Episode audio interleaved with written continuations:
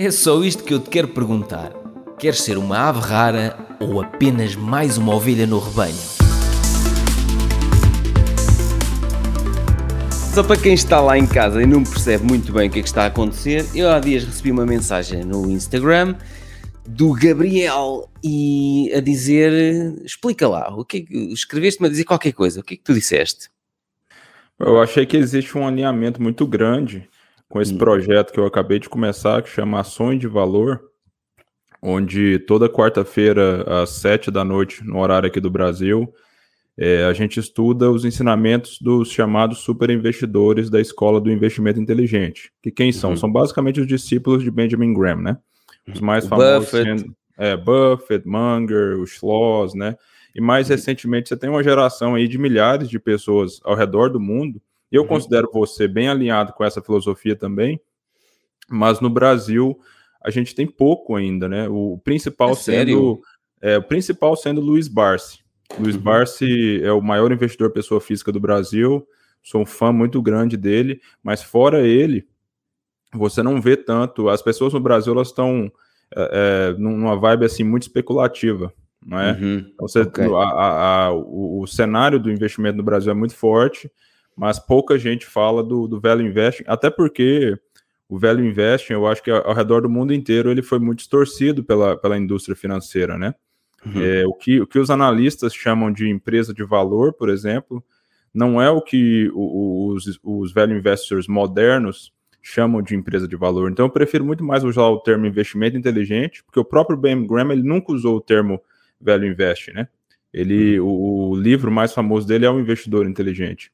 Sim. Justamente por isso, para tentar reformar, né? Tentar purificar essa, essa filosofia. Então, mas explica lá, para quem está lá em casa e não, não percebe nada disto, qual é a diferença, por, porquê do investimento inteligente Sim. e porquê que não gostas tanto do chamado investimento em valor que, que é tão badalado e que. Não, sim, sim, sim. Eu gosto falam. do investimento em valor, eu só acho que foi distorcido, né? O termo não está a ser é, bem utilizado. O termo foi distorcido. O, uhum. o, que a gente prega é o investimento em valor. O, é, a discrepância entre preço de mercado e valor intrínseco é o coração do investimento inteligente. Exato. O, o Moniz Pabrai ele, ele diz isso, não existe é, investimento é um dos, inteligente. É um dos discípulos, isso, e ele é, é um amigo do, do, ele é, é amigo do Munger. Boa, indiano, eu gosto dele demais, sou muito fã dele. E Sim. ele diz isso, que o, o investimento, não existe investimento inteligente sem investimento em valor. Mas o que eu estou dizendo é que o investimento em valor ele foi absolutamente distorcido. Você, okay. O que os analistas chamam de investimento em valor, eles desconsideram, por exemplo, o pagamento de dividendo, a geração de caixa do negócio, que é, é, é o centro da estratégia do Buffett o Buffett ele não está muito preocupado com, com o valor de mercado, não está muito preocupado com o patrimônio, ele está preocupado com quanto de caixa a empresa que ele está comprando gera para ele, para que ele possa, para que esse caixa possa ser reinvestido. Mas uhum. as pessoas não falam muito disso. E esse, se, se, o, se a discrepância entre preço e valor é o coração do velho investing, a, a geração de caixa, a geração de dividendo, a geração de, de dinheiro para reinvestimento, a geração de renda, é a estrela guia do velho. Gabriel, Pouquíssimas pessoas falam sobre isso. Então, achas que muita gente tem andado a confundir valor com valorização? Sim, não, é. Por causa é, da coisa é, especulativa. Por exemplo, por exemplo, o, o, os analistas eles adoram colocar nós, investidores, em pequenas caixinhas assim, né? Então você hum. tem a caixinha do investidor em valor, você tem a caixinha do investidor de crescimento, você tem a caixinha do investidor de índice, né? ETF e tal. Uhum.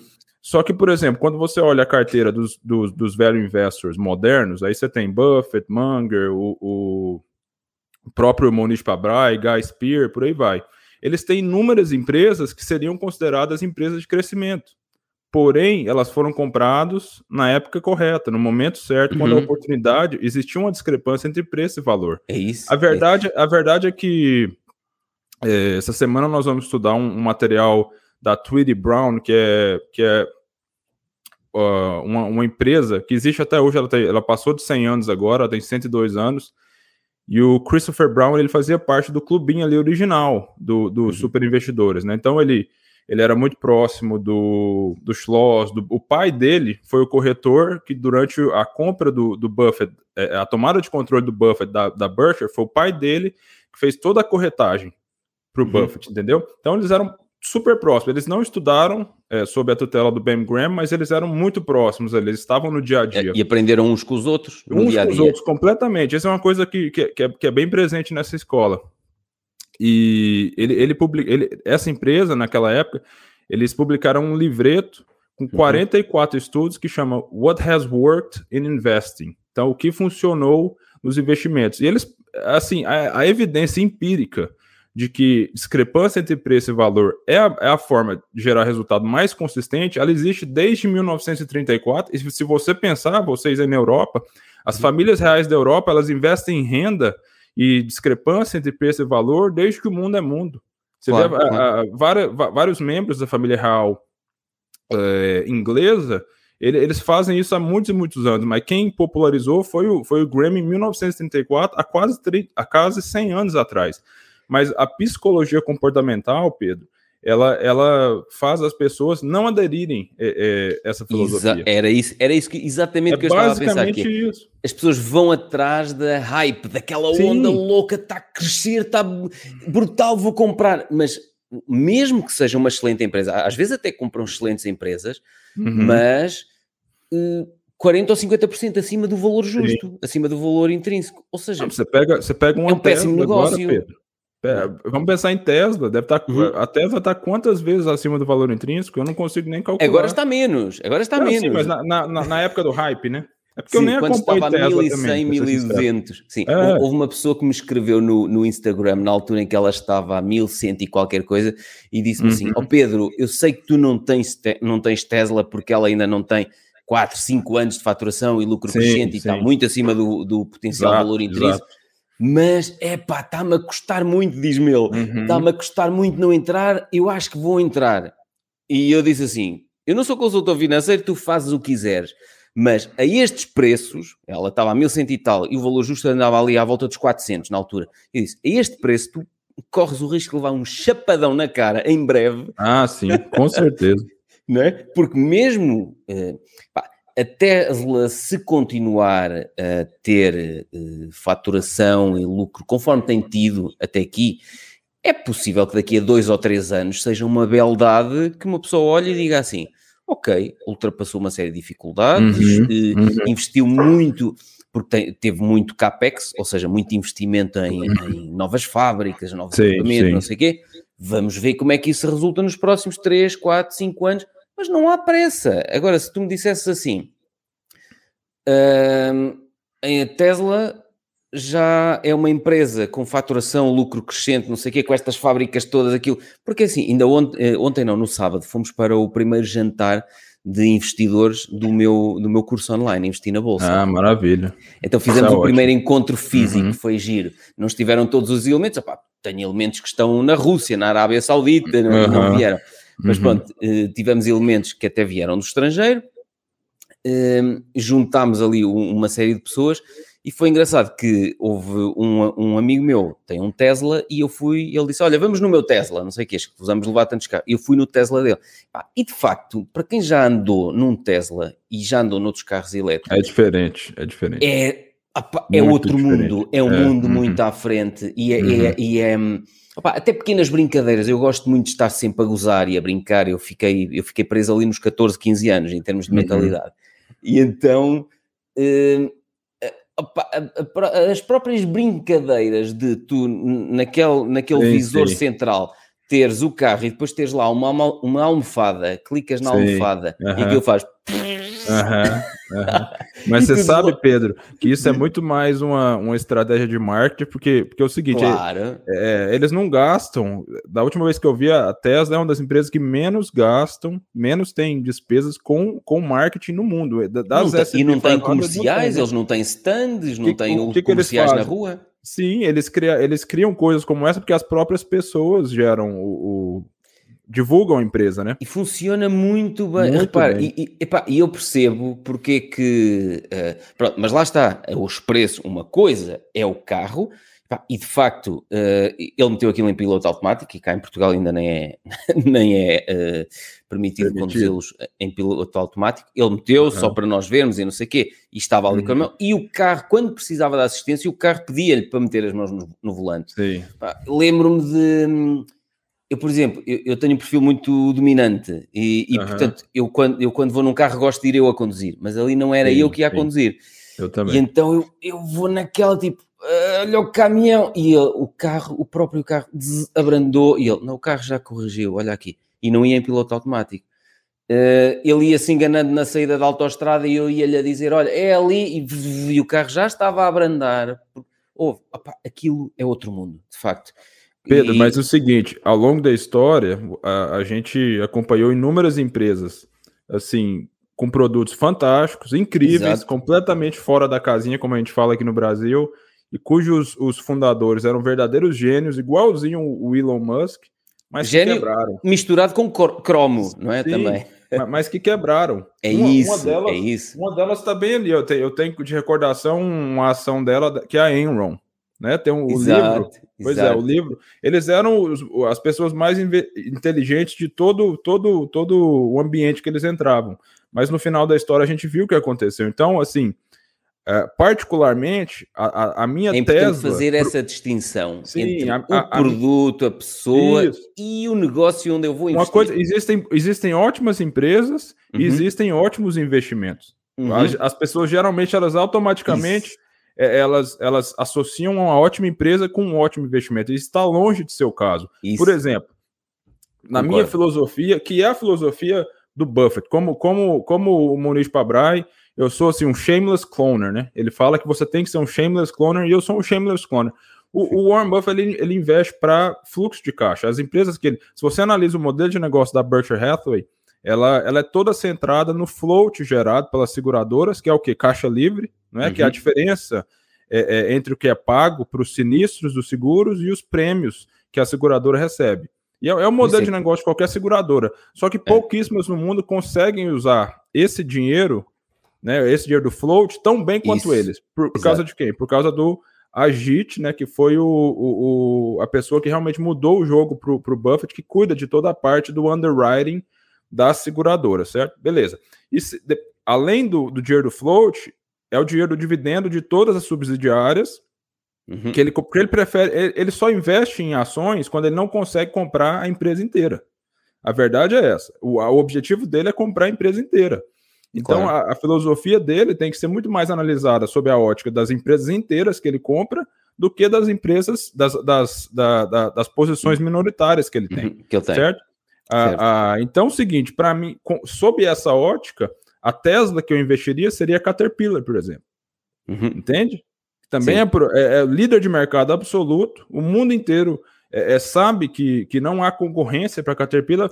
É, é, já tem modelos de subscrição, que eu já sim, falei no episódio. Paga, que... paga, paga dividendos crescentes há anos e anos e anos, preso. A, a, a, filosofia que eu sigo é investir no que é garantido, não é investir em glamour. E o que é uhum. garantido é dividendo. Não, não tem muito.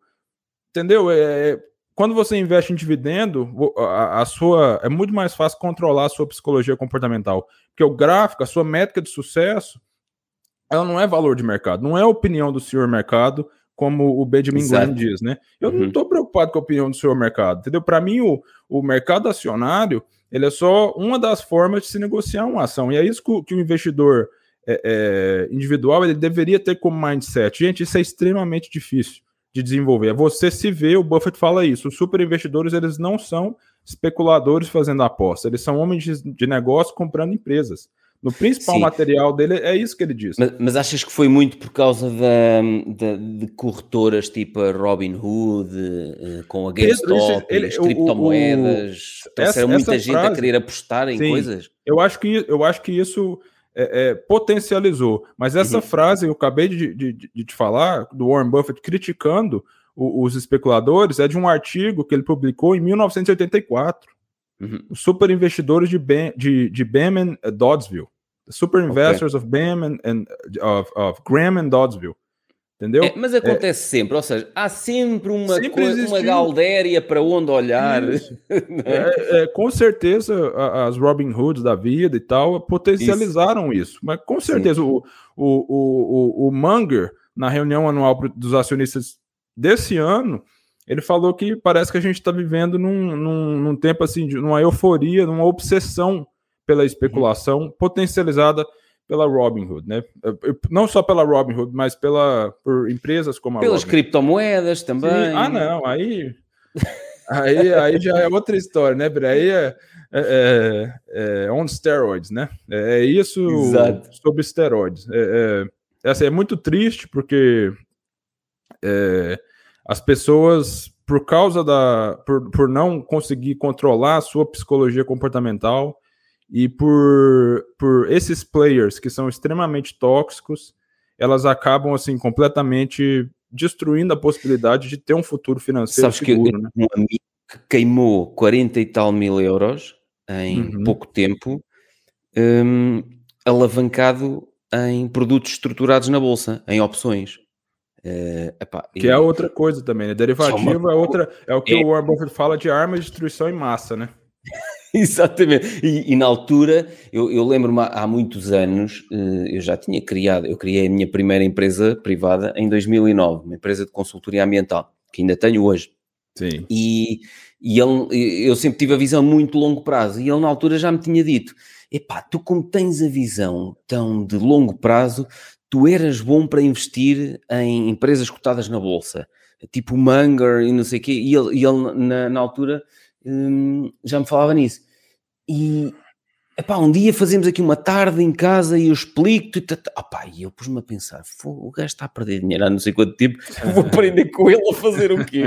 E então eu nunca olhei muito uh, para aquilo, porque pronto, ele ia-me dizer: olha, aqui não sei o quê, pá, mas quando ele em pouco tempo, e houve, houve outro amigo meu que me disse que meteu-se uma altura nos super booster, não sei quê, ou seja, pelo nome, uma cena alavancada, alavancadíssima, um produto estruturado, aqueles derivativos loucos que muitas corretoras criam, e também com opções, e eu, eu pus-me a pensar, agora que eu percebo alguma coisa, eu, eu ponho-me a pensar, como é, que como é que alguém se mete com opções, com options, sem saber nada? Porque Sim. aquilo é mortífero. Aquilo é em, tu em, em, sei lá, tu podes perder tudo em um dia ou dois, sim, basta sim. que aquilo inverta em relação Com a alavancagem, sim, sim.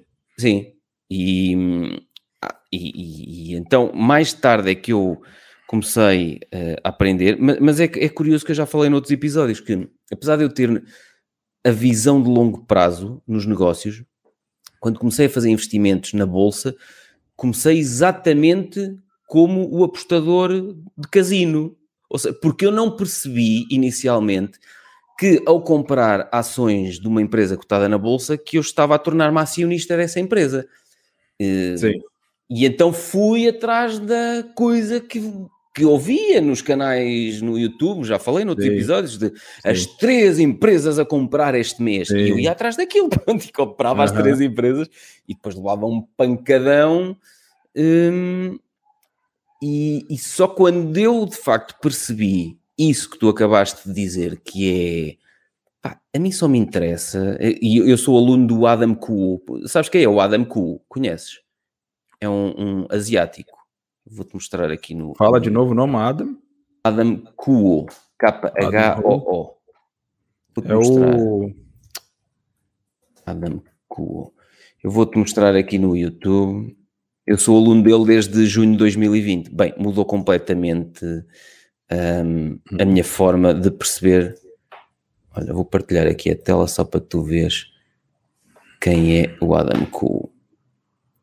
É este aqui. Hum. Ah, este tipo é muito bom e, e ele explica. Ele, ele, também, ele também investe em opções, também faz trading, mas maioritariamente ele, ele é um investidor eh, de longo prazo. Sim. E epá, passar a, a, a, seguir o Adam Cool, eu todos os meses, no início de cada mês, recebo montes de vídeos dele, análise do mercado, mercado americano, mercado asiático, uh, análises de empresas, uh, uhum. a, empre a equipa dele recalcula os valores intrínsecos das empresas sempre que saem os relatórios trimestrais. Sim. e isso mudou completamente a minha forma de ver as coisas e, e depois olhei para trás e, e, e percebi, epá, eu fui um idiota completo, porque eu não percebi desde o início que tinha a possibilidade de ser acionista de porcaria ou das melhores empresas do mundo. E eu fui atrás da porcaria. Porquê? Porque no imediato era, era aquela porcaria que andava é? na, na, onda de, de, subida. E eu fui atrás daquilo, só que depois não havia fundamento nenhum que sustentasse aqueles preços. Sim. E, e a determinada altura, pronto. Mas eu acho que esse é o caminho da maioria dos investidores, Pedro, da, das pessoas Levar que, que entram no mercado acionário é, elas se veem como meramente donas de um papel, né? Que está sujeito a ser comprado ou vendido de acordo com, a, com eventos políticos, eventos econômicos, eleições uhum. e tal. O Exato. próprio Benjamin Graham, o, o, o, investimento em valor inicial, o, o, original, né, que ele pregava, não era em boas empresas, era em qualquer empresa. E quem o, a beleza do investimento em valor, do investimento inteligente, é que ele foi mudando ao longo do tempo e eu, eu acho que ele vai continuar mudando, né? Hoje uhum. não tem nada a ver com, com aquilo original. A única coisa que se manteve foi justamente a discrepância entre preço e valor. Mas uhum. não se investe mais. Nenhum é, é, grande investidor de valor é, prega o investimento em qualquer empresa. Né? Então, analisa-se as melhores empresas, porque uma empresa que, que está descontada, mas que é uma empresa ruim, ela tem muito menos chances ou um, um, um upside muito menor do que uma grande empresa que também está descontado. Uhum. Não é? Claro. É, claro. É, especialmente se você, como eu, como Buffett, como, como os membros da, da do investimento inteligente, os alunos da, dessa escola, investe para dividendos. Porque a empresa ruim, ela, talvez ela nem pague dividendos, né? Você vai ter uhum. aquele upside ali, mas é, é, é, é muito mais difícil investir do, do, com, com uma superatividade né, de, de movimentações do que você investir como o que você falou, se vendo como um acionista minoritário daquela empresa. Que é isso que uhum. você é. Né? Se você comprar uma ação ordinária, você vai ter a mesma ação dos controladores. E a empresa que não deixa você ter a mesma ação do que os controladores, na minha opinião, não é uma empresa é, para se investir. Porque eles não querem ter sócios minoritários, eles querem ter ali o hype do mercado acionário, né? Uhum. E muita gente, é, essa é uma questão importante, que é muita gente começou a investir com algumas corretoras que facilitavam a compra de ações fracionadas, que é uma coisa, por exemplo, Sim. que eu não gosto, uhum. um, e, e, começaram a investir a partir da, da eToro, da Revolut, Sim. porque na altura em que a Amazon ainda tinha os preços muito lá em cima, depois fez o split, a, a Google, a Alphabet fez agora há pouco tempo, até uhum. olha, foi hoje, hoje que foi na sexta-feira, mas só com a abertura do mercado hoje é que aquilo partiu por 20. Que... Um, mas muita gente começou, como tinha menos dinheiro, começou a fazer isso nas, nos CFDs, na, nas ações fracionadas, e aí aquilo que tu estás a dizer, tu aí não és verdadeiramente acionista da empresa. Quem Sim. é o acionista é quem tem, é, nesse caso é a corretora que, que é, tem a ação completa. Sim, é? sim. É, é, e no Brasil a, a, a, ainda criou-se assim um algum nas preferenciais várias hum. classes de tem empresa no Brasil com cinco, seis classes de ações. Então uhum. mesmo nem se você tiver uma ação inteira dessas classes que não seja a classe principal, você é um acionista de verdade, porque você não tem direito a voto, entendeu? Sim, mas por exemplo, é, é, eu tenho a Alphabet um, o, o, a a classe Sim. A, que é que dá direito a voto. Sim. Alphabet, esse é um grande exemplo, porque eles não um te exemplo. deixam ter Exato. a mesma ação do que os controladores. Na minha visão, não gosto. Primeiro que a Alphabet, posso estar enganado. Não, mas, mas tens, não tens as duas, mas tens as duas. A A dá direito a voto, a B, a classe B é que não dá direito a voto. Sim, mas é, é então, mas você, é, eles, o, o Larry Page, o Sergey e o, o, o, CEO lá, que eu esqueci o nome dele agora, eles têm uma classe especial só deles, se eu não estou enganado, é, que dá direito, assim, a, a, a, proporção de votos é muito maior, correto? Pois, era, era, isso que eu ia dizer, que é, eu, eu apesar de ter a classe A, uh, isso sou, não me vai servir para nada a, a Sim, pois é. votação. É, é por isso. isso que eu estou falando, uma empresa dessa, onde os uhum. controladores... Uhum. É, é, cria um, um, uma classe diferente que dá muito mais direito a voto para eles, né, proporcionalmente, uhum. e, e, não deixam o, o, mercado acionário ter essa mesma ação, na minha opinião, é uma empresa que não quer ter sócio minoritário verdadeiramente, entendeu? Compara uhum. com, com empresas onde só existe um, uma classe, por exemplo. Eu uhum. prefiro uhum. essas. É, é, e aí, antes disso, eu, eu não gosto do, da Alphabet, porque se eu não estiver enganado, eles não pagam dividendos, né? Então, não tá fora do. Pois eu tenho da, muitas da empresas estratégia. que, sim, na minha estratégia, hum, os dividendos eu, eu preocupo mais. Eu tenho um portfólio para dividendos e um portfólio sim, chamado sim. de crescimento. Muita gente é assim, sim. Uhum. E o de, para dividendos eu, eu prefiro investir em Real Estate Investment Trust, nos uhum. REIT. Uhum. Uh, até, nas, é, é, o, nas tecnológicas motivo... não me preocupo se sim, pagam sim, dividendo. Sim, Por exemplo, Microsoft paga um, um, é, a Microsoft uhum. paga um dividendo pequenino, mas eu aí o meu objetivo com a Microsoft não é receber dividendo, é a valorização ao longo é do valorização ao, patrimonial. Ao longo, sim. O dividendo é um bónus nesse uhum. caso. Nos REIT é ao contrário. O primeiro uh, critério que me leva a investir é o dividendo que ele paga.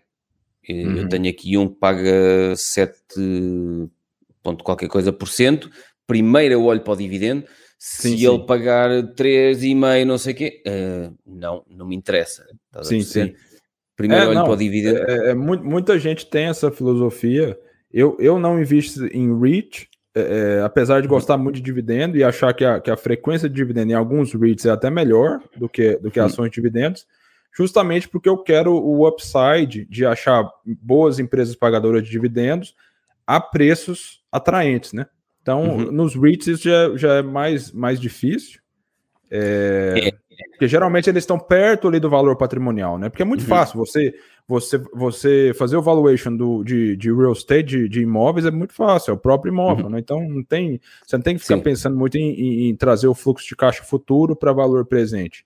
Já no ou hype, essas coisas, não tem tanto igual algumas empresas. Só em alturas tipo Covid, é, lá está, exato, eu apanhei-os loucamente em saldo, é. muito abaixo do Sim. valor intrínseco, porque apanhei-os em altura de Covid e alguns dos REIT que eu tinha, depois deles terem subido bastante, até acabei por vender, porque eles estavam uhum. com, com um, um dividendo que eu já não considerava muito interessante acabei por vender para alocar a algumas empresas americanas que ficaram pá, 50% abaixo do valor. Preço de banana, né? É. Preço de banana. Preço de banana.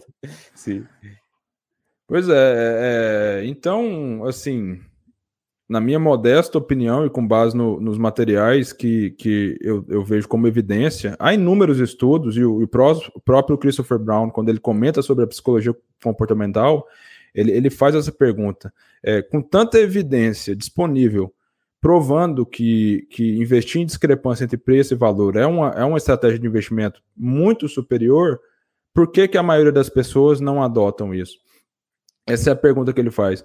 Mas, assim, ao, ao, ao estudar as evidências, pelo menos para mim foi uma coisa assim muito muito muito simples de, de se adotar e o próprio Buffett fala sobre isso. Quando você escuta que o investimento inteligente é comprar um euro por 50 centavos, né, por 50 cents, ou você entende ou você não entende. Uhum. Algumas pessoas elas entendem automaticamente naquele mesmo momento e, e aquilo é uma epifania para elas, elas, elas muda o, o, o comportamento delas como investidor para sempre já outras não faz a menor diferença.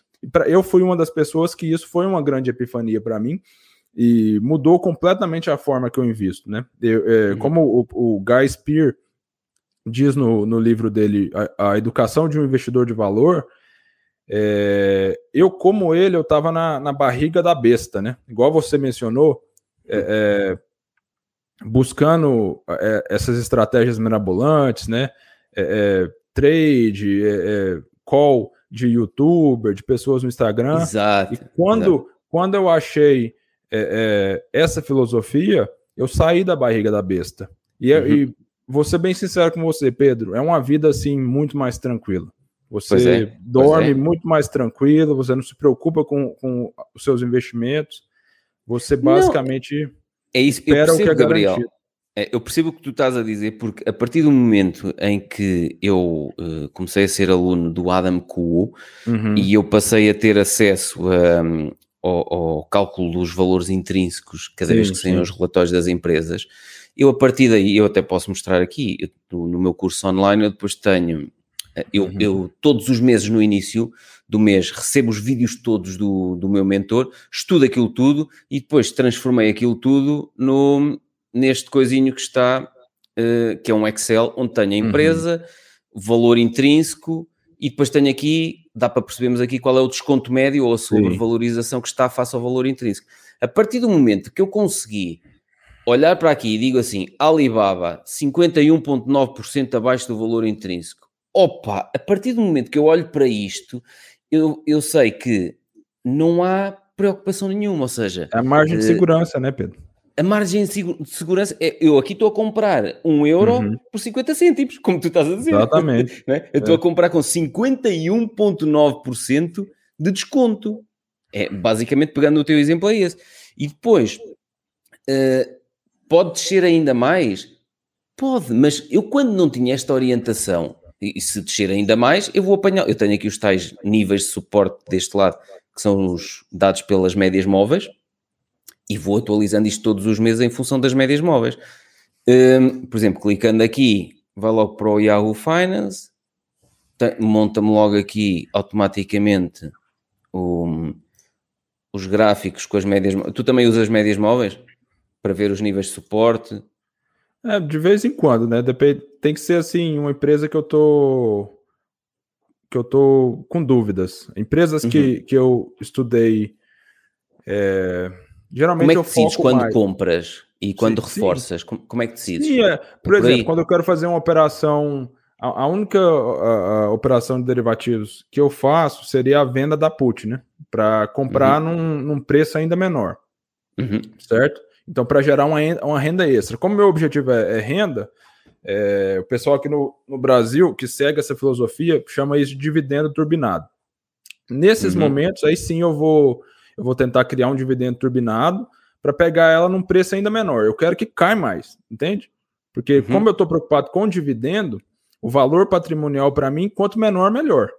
Claro, então, exatamente. É, é, é, lógico que isso, isso é, é, muito importante a gente fazer um disclaimer que é, só funciona para empresas boas, não é? Porque Exato. se a empresa for ruim, a tendência é que ela vai só cair ainda mais. Né? É zero. Então, pode ir a zero. Você, comprar, você pode comprar ela com margem de 80%, 90%, quase Sim. 100%. Você pode ser garantido que o hora vai chegar a 0%. Né? Exato. É então, é isso, é isso. É, antes de tudo isso, existe uma análise é, qualitativa que precisa ser feita, né? Porque as pessoas elas tendem Sim. a iniciar nisso que você está falando, mas eu sei que você, por exemplo, você, não, você já conhece a Alibaba, né? Claro. Você conhece a primeira conhece a que eu, claro, a primeira pergunta é o que comprar, não é a que preço, quantas ações comprar, nada é o que comprar. Portanto, se faz parte aqui... do seu círculo de competência, né, Pedro? Claro, se você exatamente. entende profundamente daquele negócio. Porque se você não entender, como eu estou te falando, é, vai ser muito na sorte, né? Então, às vezes, você, você claro. vai poder dar sorte de pegar uma margem de segurança em uma empresa fantástica, mas é, é, é, numa segunda situação, você compra uma empresa horrível que ela uhum. vai acabar só não, e nos mercados destruído. asiáticos, eu digo-te, eu, eu, o meu mentor é de Singapura, eu preciso de alguém, ele investe há 31 anos na Bolsa, eu preciso de alguém que viva na Exatamente. Ásia, que perceba Exatamente. os mercados asiáticos. Exatamente. Eu não percebo os mercados asiáticos como quem lá vive. Mesmo que Sim. eu fosse lamber relatórios, não é? E ver uh, é as nuances é todas. Não, pá, quem lá está percebe melhor Sim. a dinâmica dos mercados. E, portanto, eu preciso dessa orientação de quem lá vive. Você sabe que o, o Moniz Pabrai, ele não está investindo nesse momento é, é, nos mercados principais, nos né, Estados Unidos, Europa. Na, na opinião dele, o, o há, há, há, alternativas melhores em outros lugares. Então, por exemplo, ele está focado na Índia e na uhum. Turquia. Uhum. E, e, e, recentemente ele foi para a Turquia para fazer exatamente o que você falou. Ele tem um amigo lá, e o amigo dele é um investidor inteligente, né? É um investidor uhum. que segue a filosofia da escola do, do Benjamin Graham, Warren Buffett e tal. E ele já já tem uma carteira de, sei lá, 30 empresas, né? Que foi construída ao uhum. longo do tempo, né? Isso é sempre importante falar. Ele não começou com as 30, mas é um investidor uhum. grande e ao longo do tempo chegou-se a 30. E ele levou o Moniz para visitar todas essas empresas. Então, o Moniz, antes de, de, de entrar nesse mercado, ele foi lá e visitou 30 potenciais empresas e ele acabou é, é, descobrindo uma empresa de logística, eu não me uhum. recordo o nome agora, mas se você for na internet aí pesquisar Muniz Pabrai, empresa de uhum. logística na Turquia, você vai ver do que eu, do que eu tô falando. Que estava sendo negociada, eu não me lembro o valor correto, mas tipo assim, uma excelente empresa que estava sendo negociada a 50% do valor patrimonial, Pedro. Não é valor uhum. intrínseco. É, é, é, assim, desconsiderando fluxo de caixa. É simplesmente o valor será, de liquidação será esta dela. aqui? Girtica Logistics. Deixa eu me lembrar aqui, peraí. Turkey Logistics Munish Pabrai.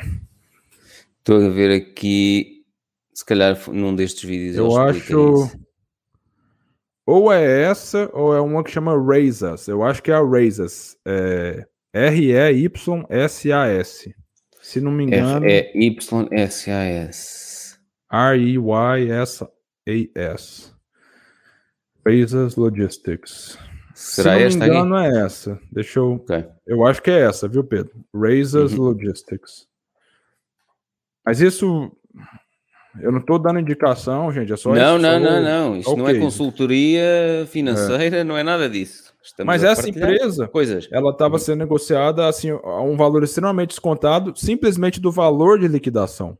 Ela, uhum. ela tem um economic mode, né, que o, que o Buffett fala, que é um, um, uma vantagem competitiva durável, ou seja, ela não vai quebrar tão cedo, ela vai uhum. continuar gerando é, é, caixa por muitos e muitos anos. E nesse caso, por ela estar num, num mercado extremamente volátil, quem, quem, quem lê um pouquinho das notícias sobre a Turquia é assim extremamente volátil, lá é coisa assim de, de bomba em estádio de futebol, é uma, eu não sei ao certo o que está acontecendo lá, mas é um ambiente assim meio que de guerra civil, né?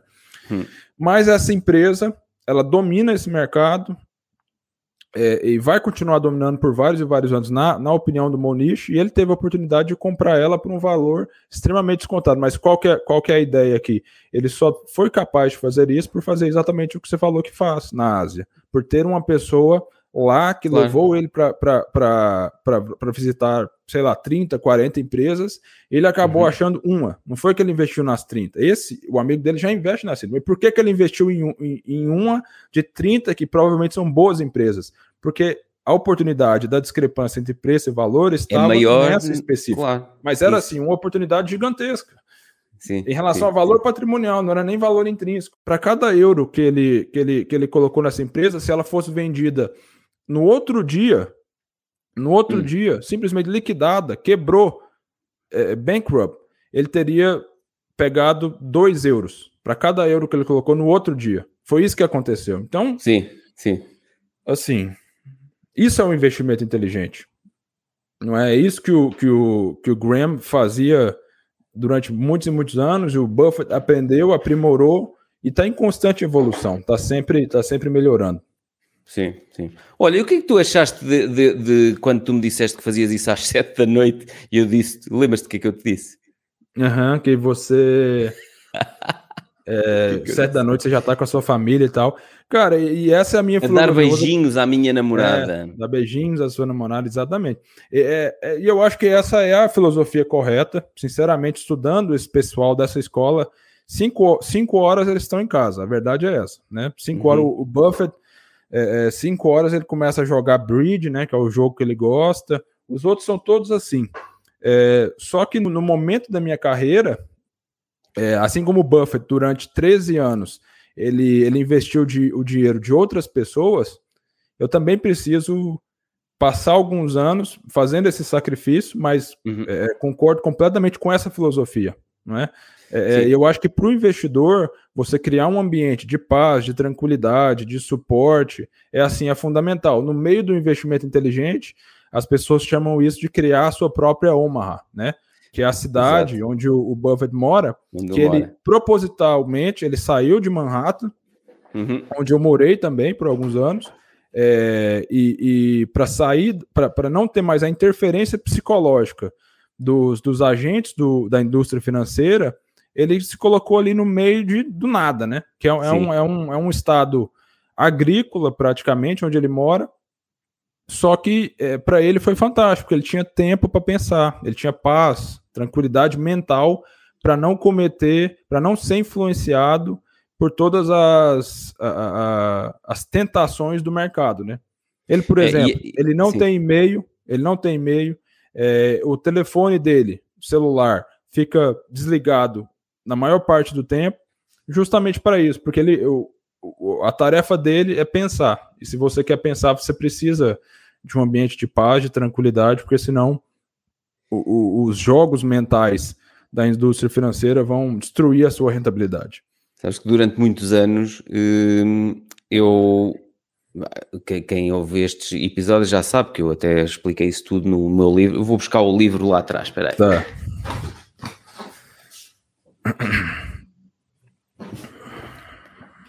Neste livro aqui, a Ave Rara 2, do caos e das dívidas a um estilo de vida livre. Eu falei tem que. Tem que mandar um desse aí, hein, Pedro? Tem. Que não tem, pô. Olha, mas eu falo aqui que o meu problema durante muitos anos foi. Eu adoro o que faço e, e continuo a ser viciado em trabalho, mas agora sou disciplinado e eu há Sim. uns anos desmaiei de cansaço, três vezes Sim. no mesmo mês. E foi aí que eu decidi uh, mudar tudo completamente na minha vida. E por isso é que aos ao final da tarde eu vou embora para casa, Sim. não vou trabalhar, vou me dedicar só à minha família, porque se eu estiver bem, hum, no dia seguinte, quando eu voltar a trabalhar, e no dia seguinte eu só volto a trabalhar à tarde, porque de manhã ouço podcasts, vou ao ginásio, tal, tal, tal, tal, e por isso é que marquei esta gravação contigo às duas e meia, Sim. porque antes das duas e meia eu não estava aqui no, no escritório. Mas isso que tu estás a dizer, eu há vários anos que, que disciplinei a minha vida assim. Eu tenho muito tempo para pensar, porque eu não faço só investimentos em empresas cotadas na bolsa. Eu tenho duas empresas privadas, eh, Sim. minhas próprias. E portanto, eu preciso de tempo para pensar como é que vou escalar os meus negócios, como é que vou dar o próximo passo nesta área de negócio, como é que vou transformar esta ideia que eu tive, eh, como é que eu vou transformar uh, num negócio, percebes? E se eu tiver uh, sempre com as mãos no, na massa, se eu estiver a trabalhar 16 horas por dia no, na operacionalidade das coisas, eu não consigo desenvolver, não consigo ter tempo para pensar e para desenvolver nem os meus negócios, nem ser boa companhia para a, para a minha família, nem fazer as coisas com calma, estudar tudo com calma para os investimentos que eu estou a fazer nas empresas cotadas na bolsa. Portanto, esta tranquilidade para mim é muito importante. E, e, e eu gostei que, que, tu não, não tivesses levado a mal. Sei lá, há pessoas que podem levar a mal do género: olha-me este gajo, então uh, à noite não, não faz nada, porque não pode gravar um, um episódio comigo. Não, pois, Pedro, é, é, você tinha que ler o livro do, do Guy Spear, A Educação de um Investidor de Valor. Porque hum. basicamente você estava, como eu e como ele, dentro da barriga da besta, né? Achando que o mundo ele é um ambiente onde Uh, nós somos gladiadores, né? E a gente está ali na arena, Exato, é, um precisando matar o outro. E a verdade não é essa. O, o, o, o a tarefa do alocador de capital, seja ele na sua própria empresa, seja ele em empresas da bolsa, empresas de capital fechado, é pensar, é estrategizar. Então, é, é, para fazer isso, a gente precisa. É, é, o James Clear, que é aquele, aquele autor Uhum, sei, do sei, sei. Hábitos Atômicos, né? É, ele fala muito sobre isso. A, a, força de isso, a força de vontade não existe. É, é, é o que existe são é, ambientes produtivos. Então, você criar um ambiente que te blinde das, uhum. das interferências de pessoas que não têm os seus interesses em mente, e além disso, um ambiente onde você pode é, tomar decisões com base em, em estudos profundos, é, assim, no longo prazo, para nós que gostamos de juro composto, desse tipo de coisa, né, Pedro? É assim, é, o retorno ele é, não é comparável com a outra uhum. alternativa de passar o dia no Instagram, passar o dia é, é não ter família e, e, e ir para casa 10 horas da noite. Essa é, também era a minha vida. Mas hoje, e o único era, motivo, também era assim? É, o único motivo, eu tava dentro da barriga da besta total. E o único motivo que o estudo é às sete, a verdade é que eu queria fazer ele às três. Só uhum. que a audiência precisa que seja às sete. É pois. por isso que o meu plano não é ter esse projeto para sempre. Como eu te disse, é, eu, eu planejo ele para 10, 15 anos, até eu chegar em um, em um ponto onde é, eu posso basicamente replicar o que o Buffett fez. Entendeu? Uhum. E gerir somente a, a, a, minha carteira, os meus investimentos e gerar valor para as pessoas de uma forma diferente, talvez com um evento anual, né? Uhum. É, é como ele faz, como outros grandes investidores fazem. Mas Sim, que... ou, ou, ou, pode ser um modelo de subscrição. Eu sou muito fã dos modelos Sim. de subscrição. Pode ser uhum. um modelo de subscrição em que as pessoas têm acesso ao teu conteúdo atualizado, mas não estão naquele momento a aceder a ti em direto. Sim. Uh, tu lanças o conteúdo, sei lá, uma vez por semana e as Sim. pessoas veem aquilo. Por exemplo, o meu mentor, eu tenho um modelo de subscrição com ele. No início de cada mês, os primeiros 4, 5, 6 dias do mês, está-me sempre a pingar coisas dele. Sim Sim. Uh, pronto, e depois tenho um grupo Telegram que se eu precisar de trocar ideias com os, os membros do curso online, com ele, com a equipa dele, é, é por lá que troco mensagens com ele. É, eu, Pode ser uma coisa desse é esse, género. Né? O caminho é esse, o caminho é esse uhum. completamente. É, eu, o caminho é esse para quem é empreendedor, para quem é investidor, porque para mim e para o Buffett também, para essa escola, o empreendedor e o investidor eles são a mesma coisa. Os dois são alocadores de capital. Um está uhum. alocando capital na sua própria startup, né? E o outro está alocando capital em qualquer tipo de empresa, ou empresa de acordo com a sua filosofia. Mas, mas os dois que... são investidores. É, mas, mas sabes que depois é a mesma coisa, ou seja, é a quando... mesma coisa. Eu, eu quando eu, eu, eu, o que eu mais gosto de fazer é transformar ideias em negócios. Uhum. Isso é o que eu mais gosto de fazer. Depois, aquilo que, que os meus negócios fazem é libertam dinheiro para eu ter a vida que eu quero, dar uma vida confortável à minha família e felizmente libertam muito mais dinheiro do que eu preciso para viver, e então é esse dinheiro que eu depois invisto em empresas que estão cotadas na bolsa. Mas antes de fazer isso, eu já investi no crescimento dos meus próprios negócios sim, e no crescimento sim. das minhas novas ideias de negócio. Ou seja, Todo antes de eu investir na né, Amazon, né, diz, diz todo negócio precisa de capital, mas as pessoas elas têm dificuldade de enxergar isso, que o, negócio que está começando ele também vai precisar de investimento. É muito raro um negócio que cresceu e prosperou sem capital. Eu não tenho Sim, e eu já tenho a minha empresa de consultoria ambiental uh, há 13 anos. Portanto, uhum. uh, e, e ela no início precisámos de fazer, fazer um financiamento bancário para primeiro, os primeiros equipamentos que tivemos que comprar as coisas não foram nada fáceis. Operou alavancado, mas... né, Pedro? Basicamente operou alavancado. Foi. Não foi muito alavancado porque eu restringi bastante o, o, o financiamento bancário, mas sim, uhum. podia ter uh, uh, operado muito mais alavancado e a coisa ter corrido mal. Como eu tive um, um negócio que eu falo aqui, um negócio em franchising que operei totalmente alavancado e correu muito mal. E, uhum. e aí foi muito difícil, porque depois ainda por cima tinha uh, os meus pais como fiadores, garantias bancárias e a casa dos meus pais como garantia. Isso foi um horror completo. Mas, Mas aprendeu, né, Pedro? Foi aprendi, aprendi, aprendi. E então eu fiquei. Foi um misto de trauma e um misto de hum, revolta com os bancos na altura em que eu tive dificuldade em pagar as coisas a partir do momento que eu me livrei de, de, todo, de todo o financiamento bancário, isto já foi há, há bastantes anos, eu disse assim: é possível eu ter os meus negócios a crescer financiando o crescimento com capitais próprios. E então, sempre que a empresa, felizmente, eh, eh, liberta dinheiro todos os anos, portanto, dá lucro todos os anos, uma parte desses lucros eu invisto no desenvolvimento de outras ideias. Algumas dessas ideias são ridículas e acabam por, olha, foi perder tempo e foi perder dinheiro, foi investimento. Não foi bem perder, aprendo sempre qualquer coisa com isso. Um, mas acabam por ser coisas que eu vou experimentando e que depois não dão em nada. Pronto, está tudo bem. Eram capitais próprios, mas depois há outras que hum, se transformam em coisas muito grandes. Sim. E, e isso é aquilo que eu gosto de fazer, que é, hum, prefiro que seja um pouco mais lento o crescimento dos meus negócios e das ideias que eu tenho, mas fazer o, o, o crescimento de, dessas ideias financiando-as com capitais próprios, do que ir novamente à banca, alavancar esse crescimento, até porque muitas das ideias que eu começo a desenvolver, eu não tenho certeza se aquilo algum dia se vai transformar num negócio. Sim. Então, se não tenho certeza se aquilo se vai transformar num, num negócio, se calhar é precoce eu ir uh, alavancar aquilo com financiamentos bancários, porque aquilo pode correr muito mal, não se transformar em negócio nenhum e depois eu vou ter que pagar aquilo tudo. Sendo capitais próprios, opa, pronto, olha, o pior que pode acontecer, gastei algum dinheiro e aprendi. Pronto.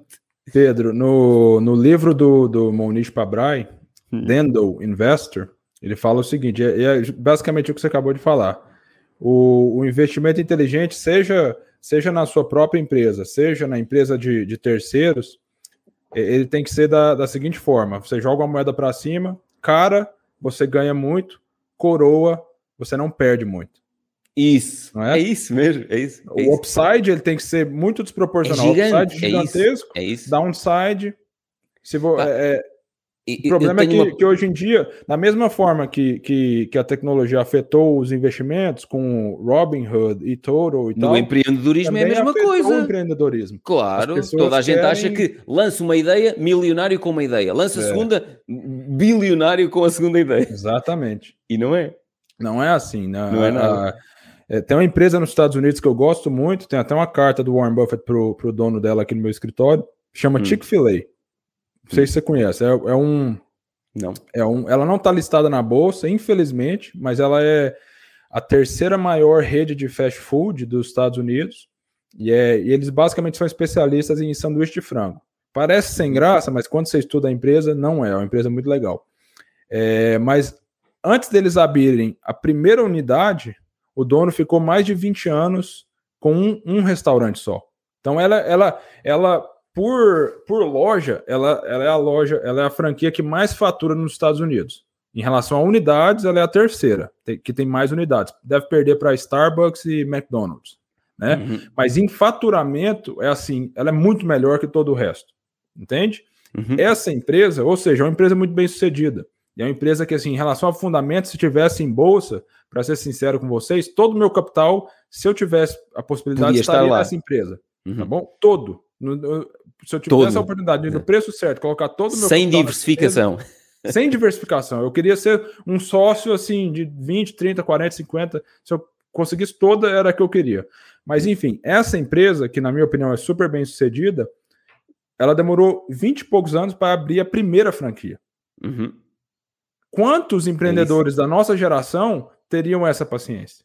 Não, não, não. Eu tenho, olha, eu tenho um amigo, não, nem vou dizer o nome, senão ele vai levar a mal, que já várias vezes lançou ideias e partilhou essas ideias e o lançamento comigo e não sei quê, e apresentou-me coisas do género. No próximo ano vou expandir a nível ibérico, Portugal e Espanha, não, não sei o que é a seguir.